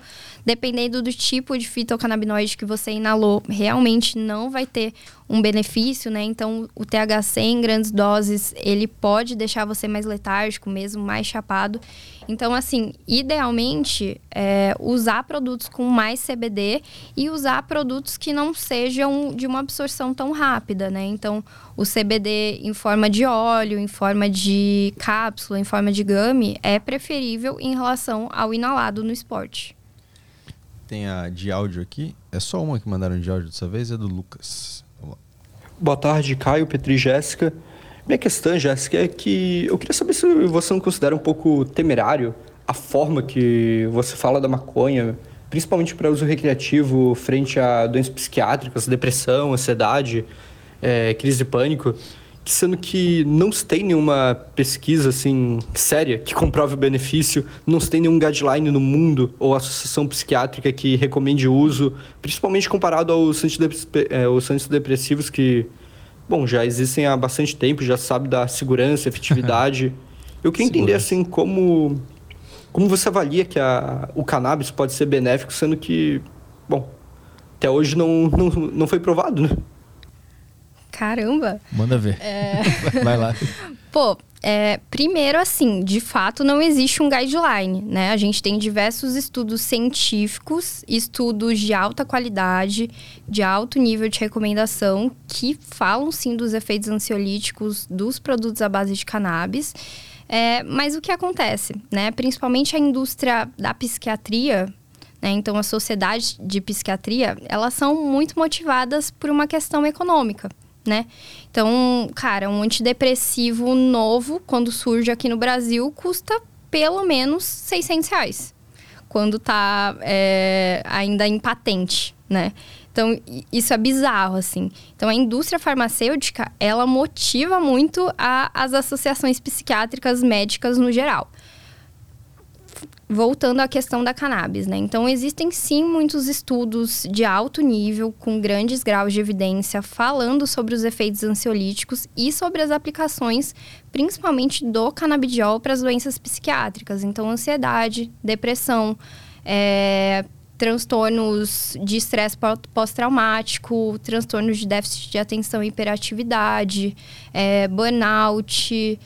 Uh, cara, é gigante a aplicação na psiquiatria, assim. E até nas é, psicoses, nas esquizofrenias, o CBD tem um potencial antipsicótico, né? O THC não, o THC pode piorar. Mas o CBD tem um potencial antipsicótico que tem sido bem estudado também. Então, sim, existe uma recomendação, mas é óbvio que eu não vou falar para todo mundo fumar um baseado, porque o THC lá e o que sabe-se lá o que você vai fumar pode te deixar mal, sim. Uhum. Como é que a pessoa se habilita para prescrever o, o a, a, medicina canábica? Hoje em dia, né, é, não existe assim uma especialidade médica ou um tipo de médico específico é, habilitado para prescrever. Se você é médico, você pode prescrever cannabis. O fato é que são poucos médicos que conhecem né, é, a medicina canábica, que conhecem como funciona o sistema endocannabinoide, como é que é a questão de início de dosagem, de ajuste de dosagem, é, de indicações e contraindicações. Então, é, 1% só dos médicos brasileiros são prescritores de cannabis aqui no Brasil. Ou seja, só 1% desses médicos do Brasil que foram estudar, foram atrás de, de querer prescrever e de ajudar os pacientes de uma forma sem tantos efeitos colaterais e fugindo dessa questão da indústria farmacêutica. Hum. Qual foi o curso que tu fez? Tu mencionou no início que tu estudou uma especialização por conta própria? Como é que funciona? Eu comecei é, a questão da medicina canábica com a Unifesp. A Unifesp fornece um curso gratuito que não é só para profissionais da área da saúde, para todo mundo. Todo ano eles fornecem um curso muito bom sobre cannabis. Então eu comecei com esse curso da Unifesp, depois eu fiz um curso da Green Flower, que é uma é, uma produtora de ensino dos Estados Unidos, enfim, que é muito boa, é um curso assim muito completo. É, eu acho que eu fiz uns 10 módulos, pelo menos, lá, gigantes deles.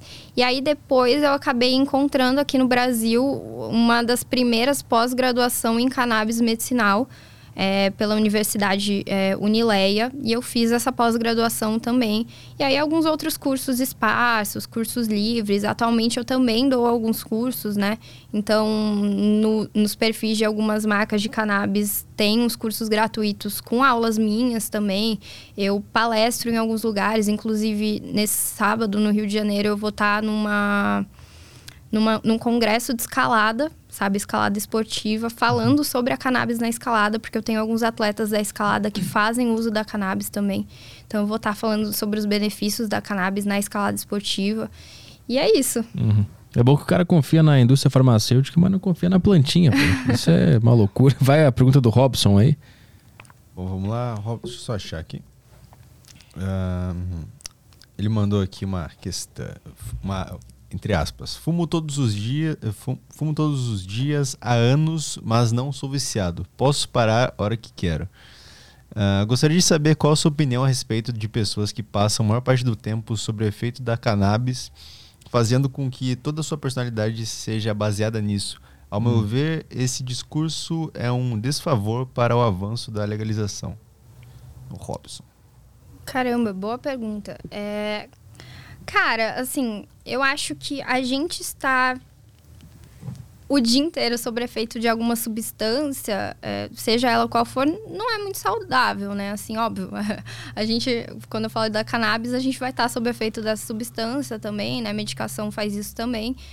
Mas, é, cara, eu acho que se não está te atrapalhando, se não está tendo nenhum efeito adverso, se você sente que você pode parar a qualquer momento, é isso, sabe? Vida que segue. É, a, a, gente tem que diferenciar muito a questão é, de algo ser bom ou ruim, depende da dose. Depende de se aquilo tá te prejudicando em alguma esfera da sua vida. Se não tá, segue o jogo. Adrian Teixeira. Adrian mandou aqui. Boa tarde, Petrica e doutora Jéssica. Tudo certo? Fumo desde os meus 16, 17 anos. Hoje estou com 21. Tiveram períodos que fumei todo dia. Queria saber da doutora se posso ter me prejudicado por isso, pois às vezes me sinto, às vezes sinto que sou um jegue. Tem a ver ou sou apenas burro naturalmente? Obrigado e excelente programa. Cara, então, é... o nosso córtex pré-frontal, né, que é aquela área do cérebro responsável por tomadas de decisão, responsável por a gente ter a nossa personalidade, ela termina o desenvolvimento após os 21 anos, né? Então, depois que a gente completa 21 anos, que o córtex está formado e é como você vai saber o tipo de adulto que você é, o tipo de pessoa que você é.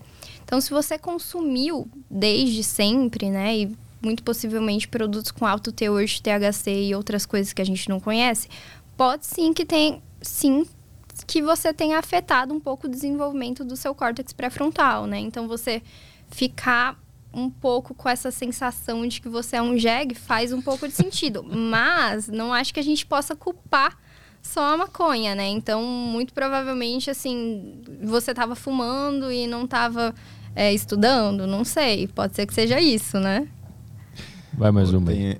Tem mais uma. Mas é interessante só antes da gente falar que tem tanta coisa que a gente consome que é, que é ruim pra nós, né? O- Eu acho que o açúcar é um dos principais, né? Exato. E ninguém faz essa crítica ao açúcar, né? Exatamente. Comi açúcar quando era adolescente, agora eu sou um jegue. Bebi Coca-Cola É, até. exato.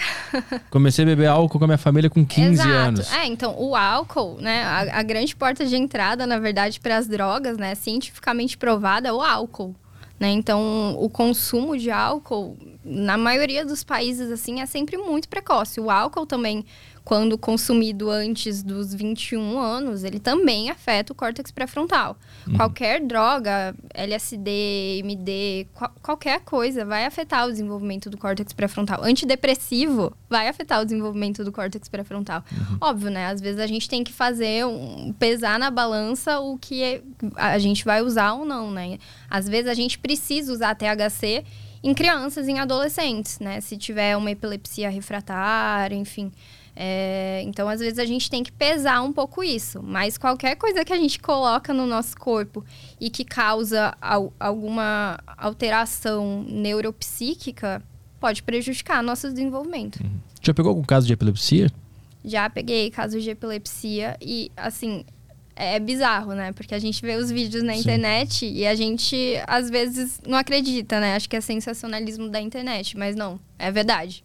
É na hora que para, né? É, e o potencial anticonvulsivante, assim, da cannabis é gigantesco. Então, realmente melhora muito. Então, pacientes que tinham, sei lá, 10 crises diárias, passar a ter uma crise a cada 15 dias, é um absurdo, assim, melhora muito a qualidade de vida. Aí o uso é contínuo pro resto da vida ou tem um momento que ele consegue resetar teu sistema e acabou? Não, aí no caso de epilepsias é um uso contínuo. Aí não tem jeito mesmo. E paciente com câncer, tu já pegou? Já peguei pacientes com câncer também, né? A, a grande questão é que, assim, existem alguns estudos que falam in vitro do potencial da cannabis de até tratar cânceres, né? Mas a gente acaba usando principalmente pelo benefício da cannabis é, nos sintomas que o paciente oncológico sente. Então, paciente oncológico deixa de comer, tem muita náusea, muita perda de peso, é, perda de apetite, muita dor, tanto decorrente do câncer quanto decorrente da químio, da rádio, enfim. Então a gente consegue melhorar muito é, o aspecto desses sintomas, né? Então o THC tem esse controle de náusea muito bom, esse controle de dor também muito bom. O CBD e o THC também podem estimular o apetite, então a gente consegue fazer com que o paciente coma um pouco mais, se nutra um pouco mais, tenha menos náusea, fique um pouco mais tranquilo nesse processo.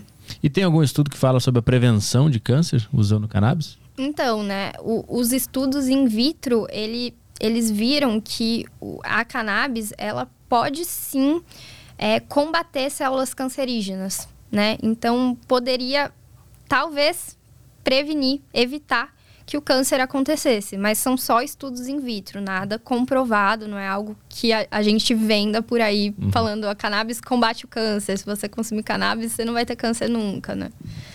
Vai mais uma aí. Próximo áudio aqui é do hum, Jonathan.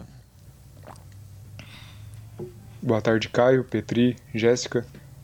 É, a Jéssica comentou de várias, vários benefícios que a cannabis tem é, relacionados à questão física e tudo mais. É, eu gostaria de perguntar também se há algum indicativo no aspecto da saúde mental. Por exemplo, é, o fato de usar ela poderia ajudar no processo meditativo ou alguma coisa do tipo? Interessante. Eu adoro, é, adorei essa pergunta. Eu adoro meditar é, depois que eu uso algum produto de cannabis, então CBD ou CBG, porque traz, é, de novo, aquela questão de você ter um, um momento calmo, um relaxamento focado, né? Então, é, nos Estados Unidos, inclusive, tem alguns, é, alguns centros de yoga, alguns centros de mindfulness que são, tipo, fume maconha e, e venha treinar yoga com a gente, venha meditar com a gente. É, é bizarro, assim, porque existe sim essa associação de você ter esse relaxamento focado, de você conseguir ter um, um processo mental mais pleno, em melhor funcionamento, diminuir esse fog mental, essa névoa na sua cabeça, os pensamentos acelerados. Então eu sinto, né, quando eu, eu uso a cannabis e vou meditar, vou fazer yoga, enfim, eu sinto que eu estou muito mais conectada com a prática, assim. Então eu consigo atingir muito mais é, o, o, o, mindfulness mesmo, né? De você estar tá focado naquela prática e, e não estar tá pensando em mais nada e você estar tá presente no momento, assim, de uma forma muito mais fácil. Uhum. Tem algum estudo que relaciona cannabis com criatividade? Existem alguns estudos, sim, né? Então, mas nada também 100% comprovado, né? A gente consegue ver essa entre aspas, queixa de aumento da criatividade em usuários de cannabis, é, porque a gente realmente tem essa questão de uma melhora de motivação, de disposição, de foco e clareza mental, hum. mas é, a gente não consegue ver ainda se, se ativa mesmo as áreas de controle de criatividade no, no córtex pré-frontal. Hum. Vai mais uma aí? Matheus, né? Isso, Matheus quer saber os melhores lugares para comprar esse tipo de medicamento no Brasil. A biqueira. então, né, existem várias é, importadoras, como eu falei. É, para você ser um paciente de cannabis hoje em dia, né, você precisa passar por uma consulta médica. Nessa consulta, você vai ter a receita e essa receita você cadastra no site da Anvisa. O site da Anvisa, se, se o seu médico prescreveu a medicação correta, ele tem o CRM certinho, no mesmo instante, a Anvisa vai dar autorização falando: olha, por dois anos você pode importar a medicação e você pode viajar em território nacional sem problemas com a medicação. Então, por dois anos você faz tranquilo. E a partir disso, seu médico te indica o lugar em que você vai comprar. Então, como eu falei, tem a Connect, tem é, a Medical Hemp, tem é, as próprias empresas que fazem a importação, as empresas que vendem os produtos, elas mesmas podem fazer a importação dos produtos dela, mas é, tudo isso vai ser muito conversado com você e seu médico, de entender qual é o produto que vai ser prescri prescrito para você e onde que você vai achar esse produto. Uhum. E tudo online, né? Tudo online, isso. Medical Hemp? Medical é? Hemp. Abre aí, vamos ver. Bora. Vamos ver o que, que tem. O que, que tem de bom lá? Tem, tem várias empresas, assim. As que eu mais trabalho é, são a Connect e a Medical Hemp mesmo. Medical Hemp Brasil. Ah, Medical Hemp Brasil. Bota no Insta. No Insta? Ah, o Instagram deles? tem, um, tem um site também onde se, onde se compra, né? Deixa eu ver. Isso. A Connect, a Medical Hemp não tem site. A Connect ah, tem tá. site. Mas é, para você usar todas as funcionalidades, você tem que estar cadastrado no site. Eu achei que nas americanas, ursinho de goma de. De quê? ursinho de goma de cânhamo. É esse aqui? Cânhamo. Isso, esse é o Medical Hemp. Quem é cânhamo? Ah, esse é o Medical Hemp. Aí tu.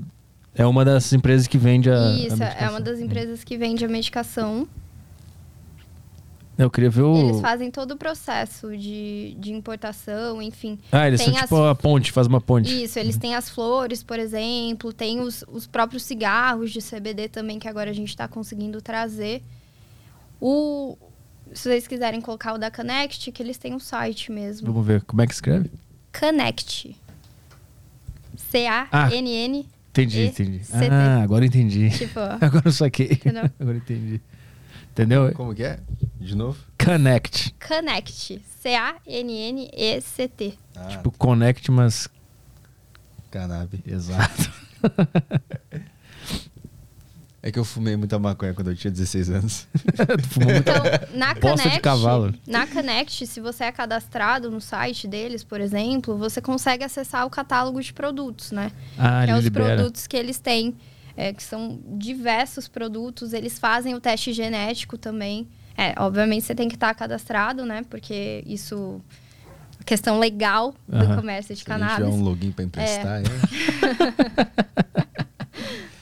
pois é, como é que fica essa parte legal para evitar que alguém use essa facilidade para é, trazer para cá e vender, sei lá, traficar, não sei. Existe alguma quando a gente prescreve os produtos, né, é, a gente prescreve uma quantidade de, de frascos. Uhum. É, então, que o, o, paciente pode importar por um ou dois anos, né? Então, uhum. a gente prescreve, por exemplo, ah, é, óleo de CBD marca X. É, tomar um ml por dia, uso contínuo, 12 frascos. Então, em um ano, ele pode importar esses 12 frascos. Mais do que isso, ele não vai conseguir importar. Além disso, tem que ser muito conversado com o paciente de que a medicação é dele, né? É uma medicação, é um tratamento. Então, ele não pode compartilhar o produto com outras pessoas, enfim, o consumo é individual, tudo isso é uma questão de confiança também, né? Deixa eu ver se tem mais alguma aqui no nosso Telegram aqui.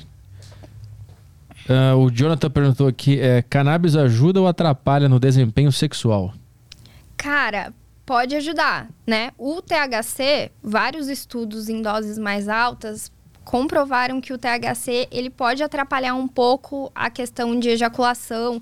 Então, vai ter um retardo na ejaculação, pode ter uma mudança na, na formação dos espermatozoides também. Hum. Mas o CBD, ele ajuda muito a questão sexual, né? Então, é, ele vasodilata, então faz com que você tenha é, mais lubrificação que você tenha é, um, o, todo o processo excitatório também vai estar tá um pouco melhorado, porque você vai estar tá mais vasodilatado, mais relaxado também. Então, pode uhum. ajudar sim. Existem lubrificantes à base de, de CBD Caramba. que a gente pode utilizar. Existem supositórios também, produtos para serem usados antes da penetração também, que usam é, baseados nessa questão de melhorar a excitação. Então, ajuda. Uhum. Tem algo no. Ah, não, tem que. O Fernando Gabriel mandou aqui. Só é... uma coisa aqui, Petri. Eu consegui Diga. um login. ah, tu conseguiu? é. pra gente ver aqui como é que é. Ah, maneiro. Pra galera. Tá na tela aí pra turma? Sim, tá na tela. Coloca em pesquisar, coloca tipo, sei lá, Cana River. C-A. River, tipo. De rio? É, bota um espaço no ah, tá. Cana, tá. acho. Sim. Aí. Ah, eu acho que o quem colocou foi o, o, Rafael, meu namorado, né? O meu login, eu acho que ele é diferente até do seu. Porque o meu login aparece o... O, o design? O design é. mesmo dos produtos, né? Acho que para quem é paciente, acaba é. não aparecendo. Que interessante. Abre um aí, qualquer, vamos ver. Vai que quando tu clica... Ah, o genéricozinho ali. Putz, eu não lembro a senha. Connect.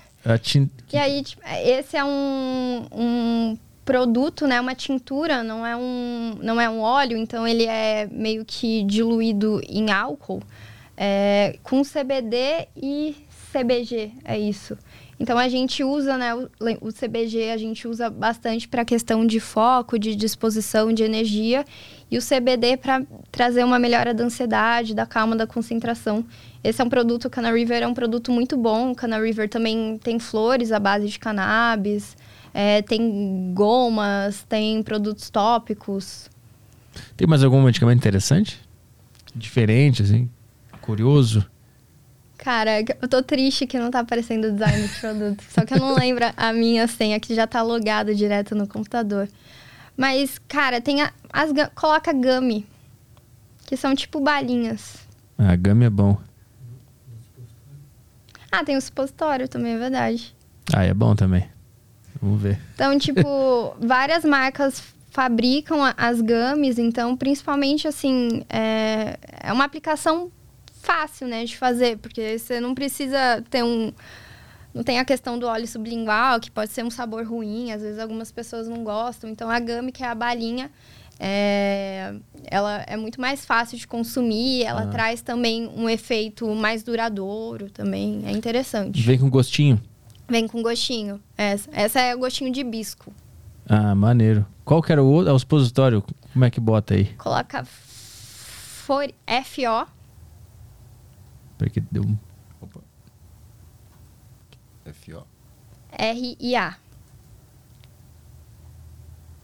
Então, a Foria, é, essa marca, ela tem, assim, diversos produtos focados para a questão é, de wellness e saúde sexual. Então, é, esses aí são sais de banho, por exemplo, para ajudar em banho de imersão, em relaxamento, melhora de dor.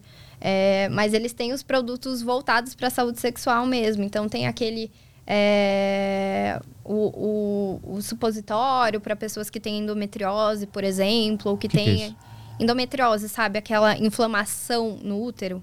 Ah, não. Mulheres podem ter endometriose, né? Uhum. Como a gente menstrua, enfim.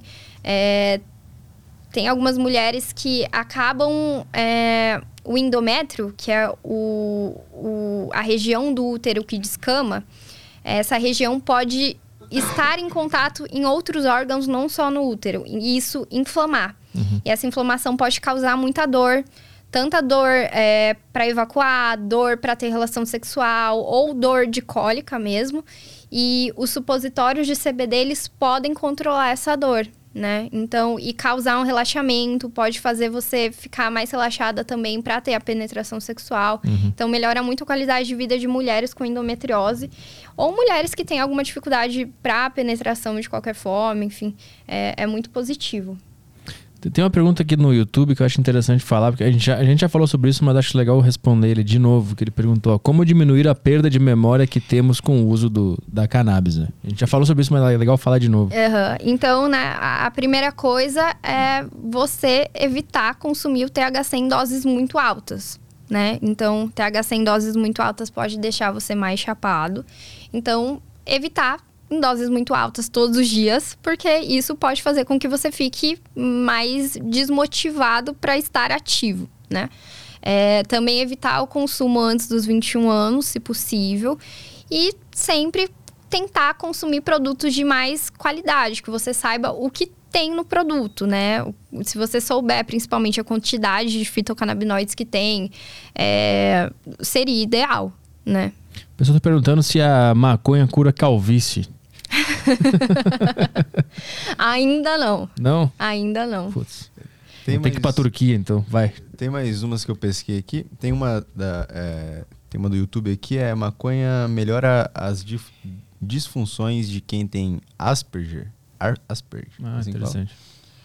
Pode melhorar sim, né? Então, o, o transtorno de Asperger, ele é um... Ele tá relacionado com os transtornos de espectro autista, né? Então, o autismo, é, ele é uma doença que tem assim muito nível de evidência em relação ao uso da cannabis. A gente consegue melhorar muito a funcionalidade dos pacientes, o processo cognitivo, é, o desenvolvimento neuropsicomotor.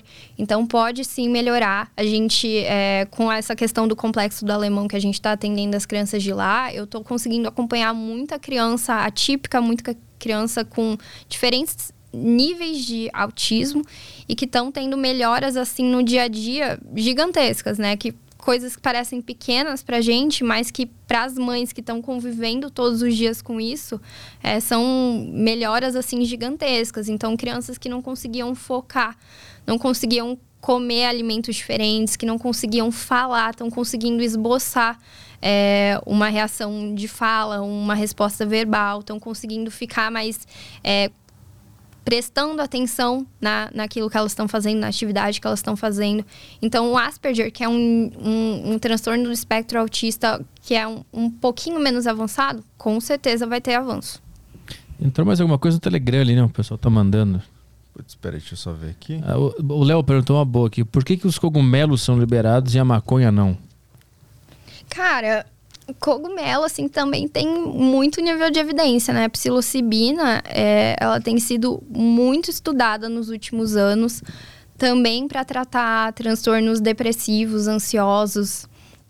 É, eu tô começando a fazer meu ciclo com psilocibina e, assim, é bizarro que eu, que eu vi uma melhora muito grande, assim, também na questão de ansiedade, estresse do dia a dia, assim. Então tem muito nível de evidência, né? E é estranho porque realmente aqui no Brasil tá liberado o cogumelo, mas a gente não não tem muita fiscalização também, não tem muita regularização, a gente não sabe de muitas coisas. É, mas assim, não acho que uma coisa invalide a outra, né? Uhum. Não, é, então, inclusive, quando a gente usa. Tem alguns produtos aí na, na Connect, por exemplo, que tem cogumelo com CBD, porque vão, vai ter um efeito sinérgico também de foco, de diminuição da ansiedade. Então, as duas medicinas, assim, elas têm ganhos gigantes e ambas têm que ter uma maior permissão e regularização no geral, eu acho. É que a questão moral não caiu no cogumelo, né? Caiu mais na, Exato. na maconha. Aí Exatamente. trava mais o negócio. Acho que a, a galera tá tão preocupada com, com o baseado, assim, que eles É. nem, nem lembram do cogumelo, né? É verdade. É, o Fernando Gabriel perguntou se você conhece o Kumbaya, que é uma mistura de ervas que visa o relaxamento. Kumbaya, né? Kumbaya? Cara, o kumbaya, ele é muito utilizado junto com tabaco, principalmente, né? É... Já fumei, assim, kumbaya, mas... Pô, não, não, não tenho, assim, muita coisa pra falar sobre ele, assim. Eu sei que, que tem algumas pessoas que estudam, que gostam bastante dessa... De usar outras ervas também pra fumar, pra relaxar e tudo mais. Mas eu não, não tenho muito conhecimento sobre um kumbaya, não. E o Toba, mais perguntas? Tem, tem uma que eu vou guardar aqui, vou pegar do YouTube aqui. Tem Tá. uma que eu acho que é, é ótima pra fechar. Tá. Ah, tem uma do, do cara aqui com um nome genérico. É, seria possível usar cannabis comprada com algum cracudo para extrair CBD?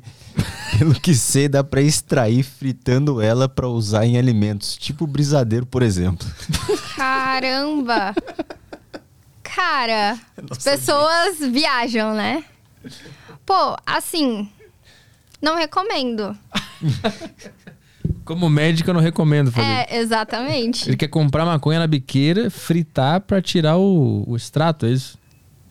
Se Não- fosse não tão faz fácil, não sentido, teria o né? Connect, o cannabis lá, o É. Connect Cannabis lá. E, e fora que, tipo assim, o que que você tá comprando na biqueira, né?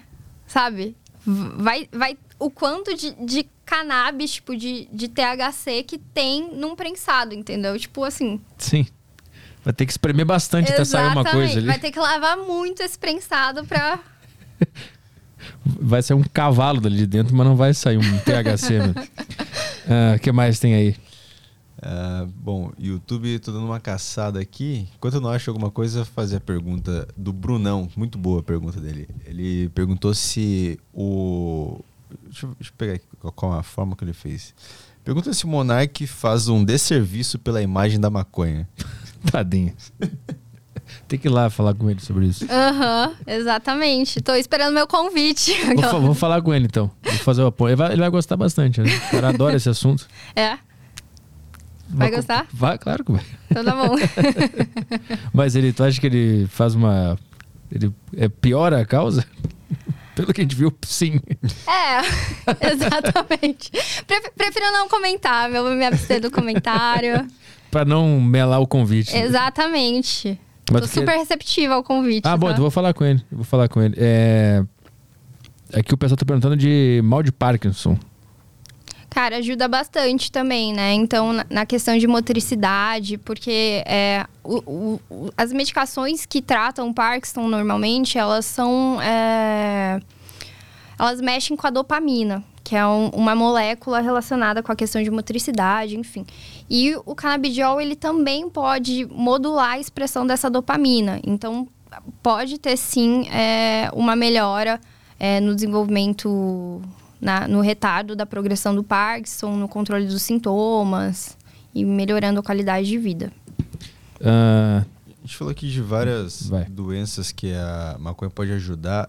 Tem um cara que tá perguntando aqui sobre a síndrome de pânico. Acho que foi. Síndrome do pânico. Acho que foi uma que a gente não falou, né? Uhum. A síndrome do pânico, né, ela entra junto nos transtornos de ansiedade, né? Então, transtornos de ansiedade tem vários tipos de doenças. Então, transtorno do estresse pós-traumático, transtorno de ansiedade generalizada, transtorno do pânico, é, fobias sociais, fobias específicas, enfim. Transtorno ansioso depressivo. Então, a cannabis tem nível de evidência para todas essas patologias, né? E principalmente é, nas crises de pânico, se a gente usar a cannabis inalada, por exemplo, é, ajuda muito a melhorar a, a crise aguda, né? E aí o óleo sublingual fazendo aquele papel mais contínuo de melhorar o humor, foco, concentração. O Leonardo Santos perguntou qual a melhor forma de se obter os benefícios da cannabis. É fumando? E as duas substâncias principais.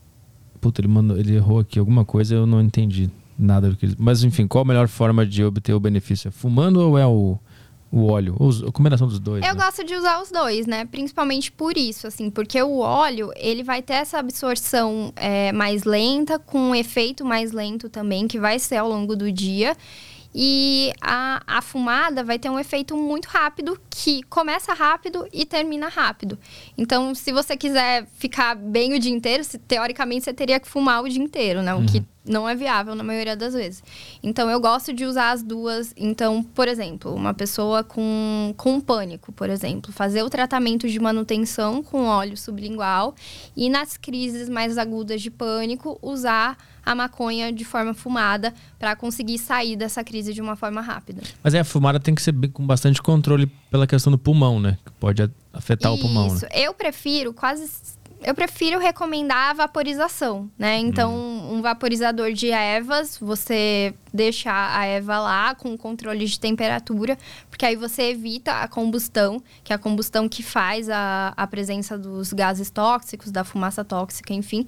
E você consegue até ter um aproveitamento melhor da, da erva, então utilizar ela mais vezes, é, ter uma. Ela vai ser destruída numa velocidade menor, se você consegue controlar a temperatura. E aí você consegue ter os efeitos da inalação sem os prejuízos é, do, da, da combustão, dele ser inalado. E o cara que tá viciado em fumar maconha, imagino que a medicina canábica também consiga ajudar esse cara. Consegue sim, né? Porque a gente, primeiro que a gente vai estar trocando uma coisa que está chegando no seu corpo por outra que é parecida, né? E aí a gente consegue mudar a forma de uso também, é, optando preferencialmente pelo óleo ou pelas cápsulas, enfim. E, em último caso, recomendando a vaporização, que aí a gente vai ter é, questão de redução de danos, né? Muito melhor vaporizado que fumar. Então o cara pode substituir o, o cigarro de maconha ali que ele tá fumando pelo óleozinho. Exato. E aí ele vai conseguir largar o, Uhum. o hábito de fumar aos Sim, poucos. Exatamente. O que mais tem aí? Bom, entrou algumas no Telegram aqui. É, Tem o áudio do Luiz. Vamos lá. Fala aí, pessoal, beleza? Existia um programa de TV nórdico, acho que tem alguns episódios no YouTube também. Não sei de qual país, sendo muito sincero, mas que eles pegavam várias drogas e testavam elas, se é que vocês me entendem, e mostravam quais, eram os efeitos, o que você deveria se preocupar quando você fosse usar e esse tipo de coisa. É, o que, que você acha, doutora? Você acha que isso seria uma coisa legal, assim, de ser explorado no Brasil? Pô, legal mesmo não é, né? Mas assim, é, eu acho que no geral a gente precisa tratar as drogas de uma forma muito mais científica do que a gente vem tratando até hoje em dia, né? Então, a partir do momento que a gente entende os efeitos benéficos e nocivos das drogas no geral, a gente consegue, de fato, conscientizar a população sobre os benefícios e os malefícios do uso. Então, óbvio, né? Acho que num programa de TV não seria muito inteligente fazer isso, mas com estudos científicos, eu acho que vale sim a pena a gente conseguir entender os efeitos de, drogas no geral no nosso corpo para a gente entender as proibições, entender as recomendações, conseguir conscientizar com muito mais embasamento científico a população do porquê consumir aquilo é ruim ou bom. Eu acho que era no YouTube, não é, Caio? Tinha um cara que ele usava uma droga e filmava, ficava filmando ele. Foi tu que me mostrou isso? O quê? Brasileiro? Não sei. Era no no YouTube, um cara, ele usava uma droga específica e ficava filmando. E aí e tudo que acontecia com ele, ele filmava e depois postava no, no canal dele. Isso é meio antigo. Ah, Putz, não sei, não, não me lembro. É. Será que. É, é, Esse que ele falou é de um casal da, da Holanda, né? Ah. Não é? É, é, é um menino Acho que eu nunca menina. assisti esse. É uma coisa assim. Um, um- Aqui na Holanda tem uma permissão muito grande sobre, assim, todas as drogas, basicamente, Lá é né? Então, tipo, droga sintética e, e maconha no geral, a roda, assim. É, eu, eu acho um conceito muito positivo, porque eles conseguem dar autonomia pro, pra pessoa de entender se aquilo faz bem ou mal pro corpo dela. Né? Então, isso, isso é muito positivo na, lá na Holanda. É, mas eu acho um pouco perigoso também a gente ficar, assim, testando a- drogas a roda, assim, sabe? Acho que, que também não é o ideal. E aquela coisa que os jovens fazem de muffins de, de maconha, brigadeiro com maconha. Os caras misturam um monte de coisa, açúcar com, com maconha. Qual que é isso? É um problema ou é de boa? Cara, assim, misturar o açúcar com a maconha não tem problema. A questão é que os comestíveis de, de cannabis, eles têm é, uma potência de efeito muito grande. O Caio ficou chapado três Então, dias. exatamente, exatamente. Então, o efeito é muito grande pela absorção, por você comer, assim, o, o composto, enfim, a, a, ingestão, de fato, é uma absorção diferente e que tem um efeito muito prolongado e muito intenso, normalmente. Então, é um pouco perigoso nesse sentido de que, principalmente, né, você vai colocar alguma coisa extraída de um baseado, sei lá, de um, de um prensado, enfim. É, que você não sabe bem o que é também. Então tem esse perigo de você não saber direito o que você está colocando, de você não entender a dose que você vai colocar também, e de você achar que não fez o efeito, e aí você vai lá e come outro. E aí você vai lá e come outro e você fica muito chapado. Na hora que bate, vem tudo. Exatamente. Foi um dia que tu comeu um desse no, no bexiga lá? Eu ganhei um brigadeiro do cara lá. Puta pódio, tá vendo essa caneca assim? Só brigadeiro de maconha. Ah, vou comer isso aqui de madrugada, foda-se. Aí eu comi, acordei, meu corpo tava tipo três vezes mais pesado. e vim trabalhar três dias seguidos chapadaço. É, intoxicação por, por THC pode existir, tá? Então, assim, é, o THC em doses muito altas, ele pode levar a esses sintomas de intoxicação. Então, é, além de você ter essa sensação de você estar tá muito chapado, você pode ter muita sede, muita desidratação, pode ter batimentos cardíacos mais acelerados, pode ter uma crise de ansiedade também, uhum. é, pode ter até algumas alucinações, é, tanto visuais quanto auditivas também. É, dormência, enfim. Então pode acontecer com, com doses altas o, o, THC trazer esses sintomas. O legal é que na medicina canábica a gente sabe que o CBD antagoniza os efeitos é, ruins do hum. THC. Então se a gente vê uma pessoa com uma intoxicação por THC, a gente administra o CBD. E o CBD não, não dá nenhuma alucinação, não, não fica chapado, não, nada? Não, fica chapado. É tudo silencioso que acontece. Uhum, exatamente. Mais perguntas aí pra gente encerrar? O João quer saber aqui, é, se conviver com alguém que fuma todos os dias, posso sentir os efeitos passivamente? o famoso chapado de tabela? Pô, chapado de tabela existe, né? Assim, é, você vai estar, tá, obviamente a absorção vai ser muito menor, mas pode sim existir tá? Tanto que, assim, não é recomendado fumar perto de crianças, perto de animais, aquele negócio que eu vejo a galera fazendo, fumando e. Puta, assim, no cachorro, não é. pode, né, gente? O cachorro já é chapado Porque, de nascença, não precisa mais. Exatamente. já é feliz o dia inteiro. Então, já. assim, você pode sim ficar chapado de tabela. O que, que, é esse do Bruno Landry que mandou aqui? Já vi sobre Deb Debbing no, nos Estados Unidos. Deb barra Debbing.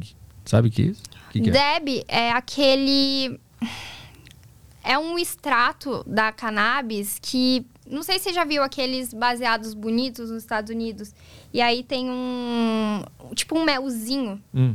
em cima. Nunca vi. É o Deb. Ele é um, um tipo de extração diferente da cannabis que é muito concentrado em, em fitocannabinoides. É tipo como se fosse um melzinho mesmo. Ele é muito concentrado em fitocannabinoides. Uhum. Então, ele tem um, uma concentração principalmente de ou de CBD ou de THC muito grande. É... Então, o efeito dele é muito potente também. Então, pelo, pelo que eu estou entendendo, a, a, existe a, a, planta da maconha. Dentro existe um monte de coisa. E aí Exato. a gente vai descobrindo o que, que cada Exato. coisa e, faz. E além de ter muitos componentes, a gente pode extrair a, a cannabis de formas diferentes. Então, óleo, é, a, a próprio bud, o, o deb, o kif, que é o pozinho também. Uhum. É, então, tem muitos tipos de formas de extração para a gente aproveitar os produtos. Uma vez eu fumei uma com, com o Monark, inclusive, que era Purple Punch. Eu lembro até hoje do nome disso aí. tu conhece isso? Uma roxinha, né? Sim, sim mesmo. Foi a primeira e última vez que eu fumei maconha. É um punch na cara é. mesmo. Conhece Purple Punch? Tinha outros também que era, era Cookie, Cookie Grow, uma coisa assim. Não? Não sei, se não sei. Tinha uns nomes engraçados. Cara, Gorila tem uma Tem uma. tem uma, uma um site que é o Leafly. L-E-A. L-E-A? Vamos ver. Leafly. tipo de voar. Cara, é um site muito legal que ele é dos Estados Unidos e ele tem, assim, basicamente todas as strains, é, que são todas as genéticas de cannabis que existem no mundo. Então você consegue entender é, a porcentagem de CBD, de THC dos outros fitocannabinoides, se ela é mais estimulante ou mais relaxante. Uhum. É, é, muito legal. Eu adoro ver as genéticas por aí. Aí, dependendo do estado que tu tá, tu pode comprar livremente isso aí. Exatamente, é. A Leafly, ela tem, se você estiver nos Estados Unidos, coloca... Ah, foi. Hum. Então, ah, já usou esse site, né? Gorila Blue Gelato. Então, tipo assim, é muito, é muito legal. Tem ali a, a concentração de THC e CBD. E aí uhum. os efeitos. Te deixa mais feliz, mais é. criativo. É tipo da, quanto de álcool tem na, na Budweiser, na ah, Heineken. Verdade. Exato. E tem review também, legal. Assim. Uhum, assim. É muito legal. Isso é principalmente nos estados que são legalizados uhum. lá nos Estados Unidos, né? Mas sabe como é que tá lá? Uma vez que era K-47. sabe como é que tá de legalização lá? Então, tem muitos estados que estão legais lá, né? Então, é, Nova York, Oregon, é, Califórnia. É, e essa semana, inclusive, eu vi que tá tendo um projeto para legalizar a nível federal. Hum. É, eu sei que o Biden também recentemente perdoou todas as pessoas que tive, foram presas por crimes relacionados a cannabis. Então ele está tendo uma postura assim é, baseada em interesses ou não, Sim. mas de melhorar a flexibilização disso, assim. Mas são poucos estados ainda, ou é já é maioria ou metade, sabe? Cara, eu acho que está chegando a metade já, viu? O que, que é isso aí que tu, tu abriu? K47? Ah, é, K47. Eu achei que os caras estavam inventando só pra me sacanear, mas. O pessoal não gostou muito, ó. 4.1 ali, ó. No review. E a K48 tá pior ainda, 3.8. É porque é um site americano e a K47 é, é russo. russa. Blueberry AK é a que tá mais bem avaliada ali, ó. Bota um Purple Punch aí pra gente ver. Nunca vou esquecer, o cara tirou dentro de um, de um negocinho uma, uma planta, uma planta é, roxa. Nem sabia que a natureza fazia essa é. Cor. Qual que é esse aqui? É, quatro pontos. Tem a Deep Purple Punch ali. É, ela tem, né, um, uma coloração mais arroxeada é. mesmo. É, é, bem bonita. Que loucura. Como eu não sei tragar, então eu não, acho que eu não senti tudo. acho que eu fumei por tabela. Como é que é o chapado por tabela? Tinha que ter o óleo do Purple Punch. Você fumou uma canetinha uma vez ao vivo também. É verdade. É verdade. O Carlos tem um vídeo disso. É. Ele fuma, dá um trago na canetinha. Tá, o vídeo é, é Petri fuma o cigarrinho do Monark, uma coisa é, assim. Uh -huh. vamos ver mais umas questões aqui para para ir embora, vamos ver. A Rayane perguntou se da maconha só se aproveita a flor ou a folha também. Cara, a folha, ela não tem muito, muito, muitas aplicações medicinais, né? Mas o, o, cânhamo, por exemplo, ele é uma outra genética da planta da cannabis que pela folha a gente consegue fazer algumas fibras. Então, fibra de cânhamo pode ser utilizada na engenharia, pode ser utilizado na produção têxtil. É, então, mas assim, da planta da cannabis mesmo, a gente acaba utilizando mais a flor. Ah, tem, tem uma coisa interessante também que eu também vi no teu Instagram, que era a relação da cannabis com o ganho muscular. Ajuda? Ajuda, né? Por ela ter essa questão de otimizar a recuperação muscular, então você consegue ter uma hipertrofia é, mais otimizada, né? Então você vai ter processo de recuperação muscular mais otimizado, mais questão de hipertrofia, você vai conseguir treinar mais.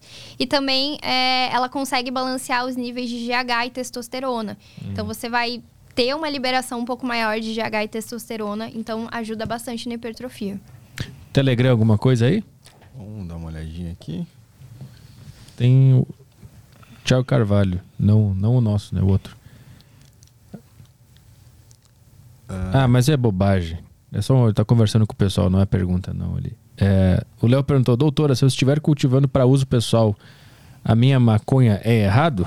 De acordo com a lei, é. Né? De acordo com a lei, é. Idealmente, né? Existem pessoas aqui no Brasil que têm permissão para cultivo individual ou cultivo coletivo, né? Tem uma associação é, que é a Abrace que tem permissão de cultivo para coletivo para os pacientes deles. Hum. Mas para você ter essa permissão de cultivo, você precisa entrar com habeas corpus na justiça. que é um habeas corpus preventivo, né? Então, se um dia a polícia parar na sua casa, você apresenta o habeas corpus que você não vai ser preso. Mas se você cultivar sem o habeas corpus, é ilegal. Tem um áudio que entrou, né, do Luiz Fernando. Vamos lá. Ou já foi? É novo, né? Foi já. Já foi esse do Luiz Fernando? Foi, foi. Aham. Ah, tá. Então, Foi tocado. Então vamos ver aqui só se tem alguma última no YouTube aí que entrou recentemente. Ah, tem tem nada, né? A última foi a da Flor e da Folha. Ah, a última que entrou aqui do Wipe é Pergunta, ela ajuda muitas doenças, mas existe alguma doença que ela pode piorar? Ah, boa pergunta.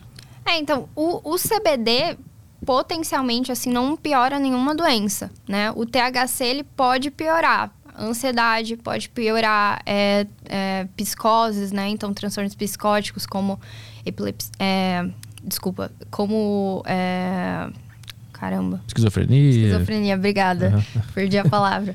É, mas assim, em doses mais altas o THC piora. O CBD não tem nenhuma contraindicação, né? É, tem contraindicações relativas, então gestantes, é, lactantes, é, crianças muito jovens, a gente pode pesar se vai usar ou não, mas não tem nenhuma contraindicação absoluta mesmo do uso.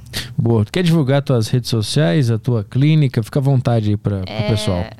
Se alguém tiver alguma dúvida, qualquer questão, pode mandar lá no Instagram, é arroba ge.duran, J-E.D-U-R-A-N-D. E aí, assim, eu basicamente vivo muito do Instagram mesmo, né? Então, posto muita coisa no Instagram. Lá no Instagram, na bio, tem também o link tanto para marcar a consulta presencial, tanto por telemedicina.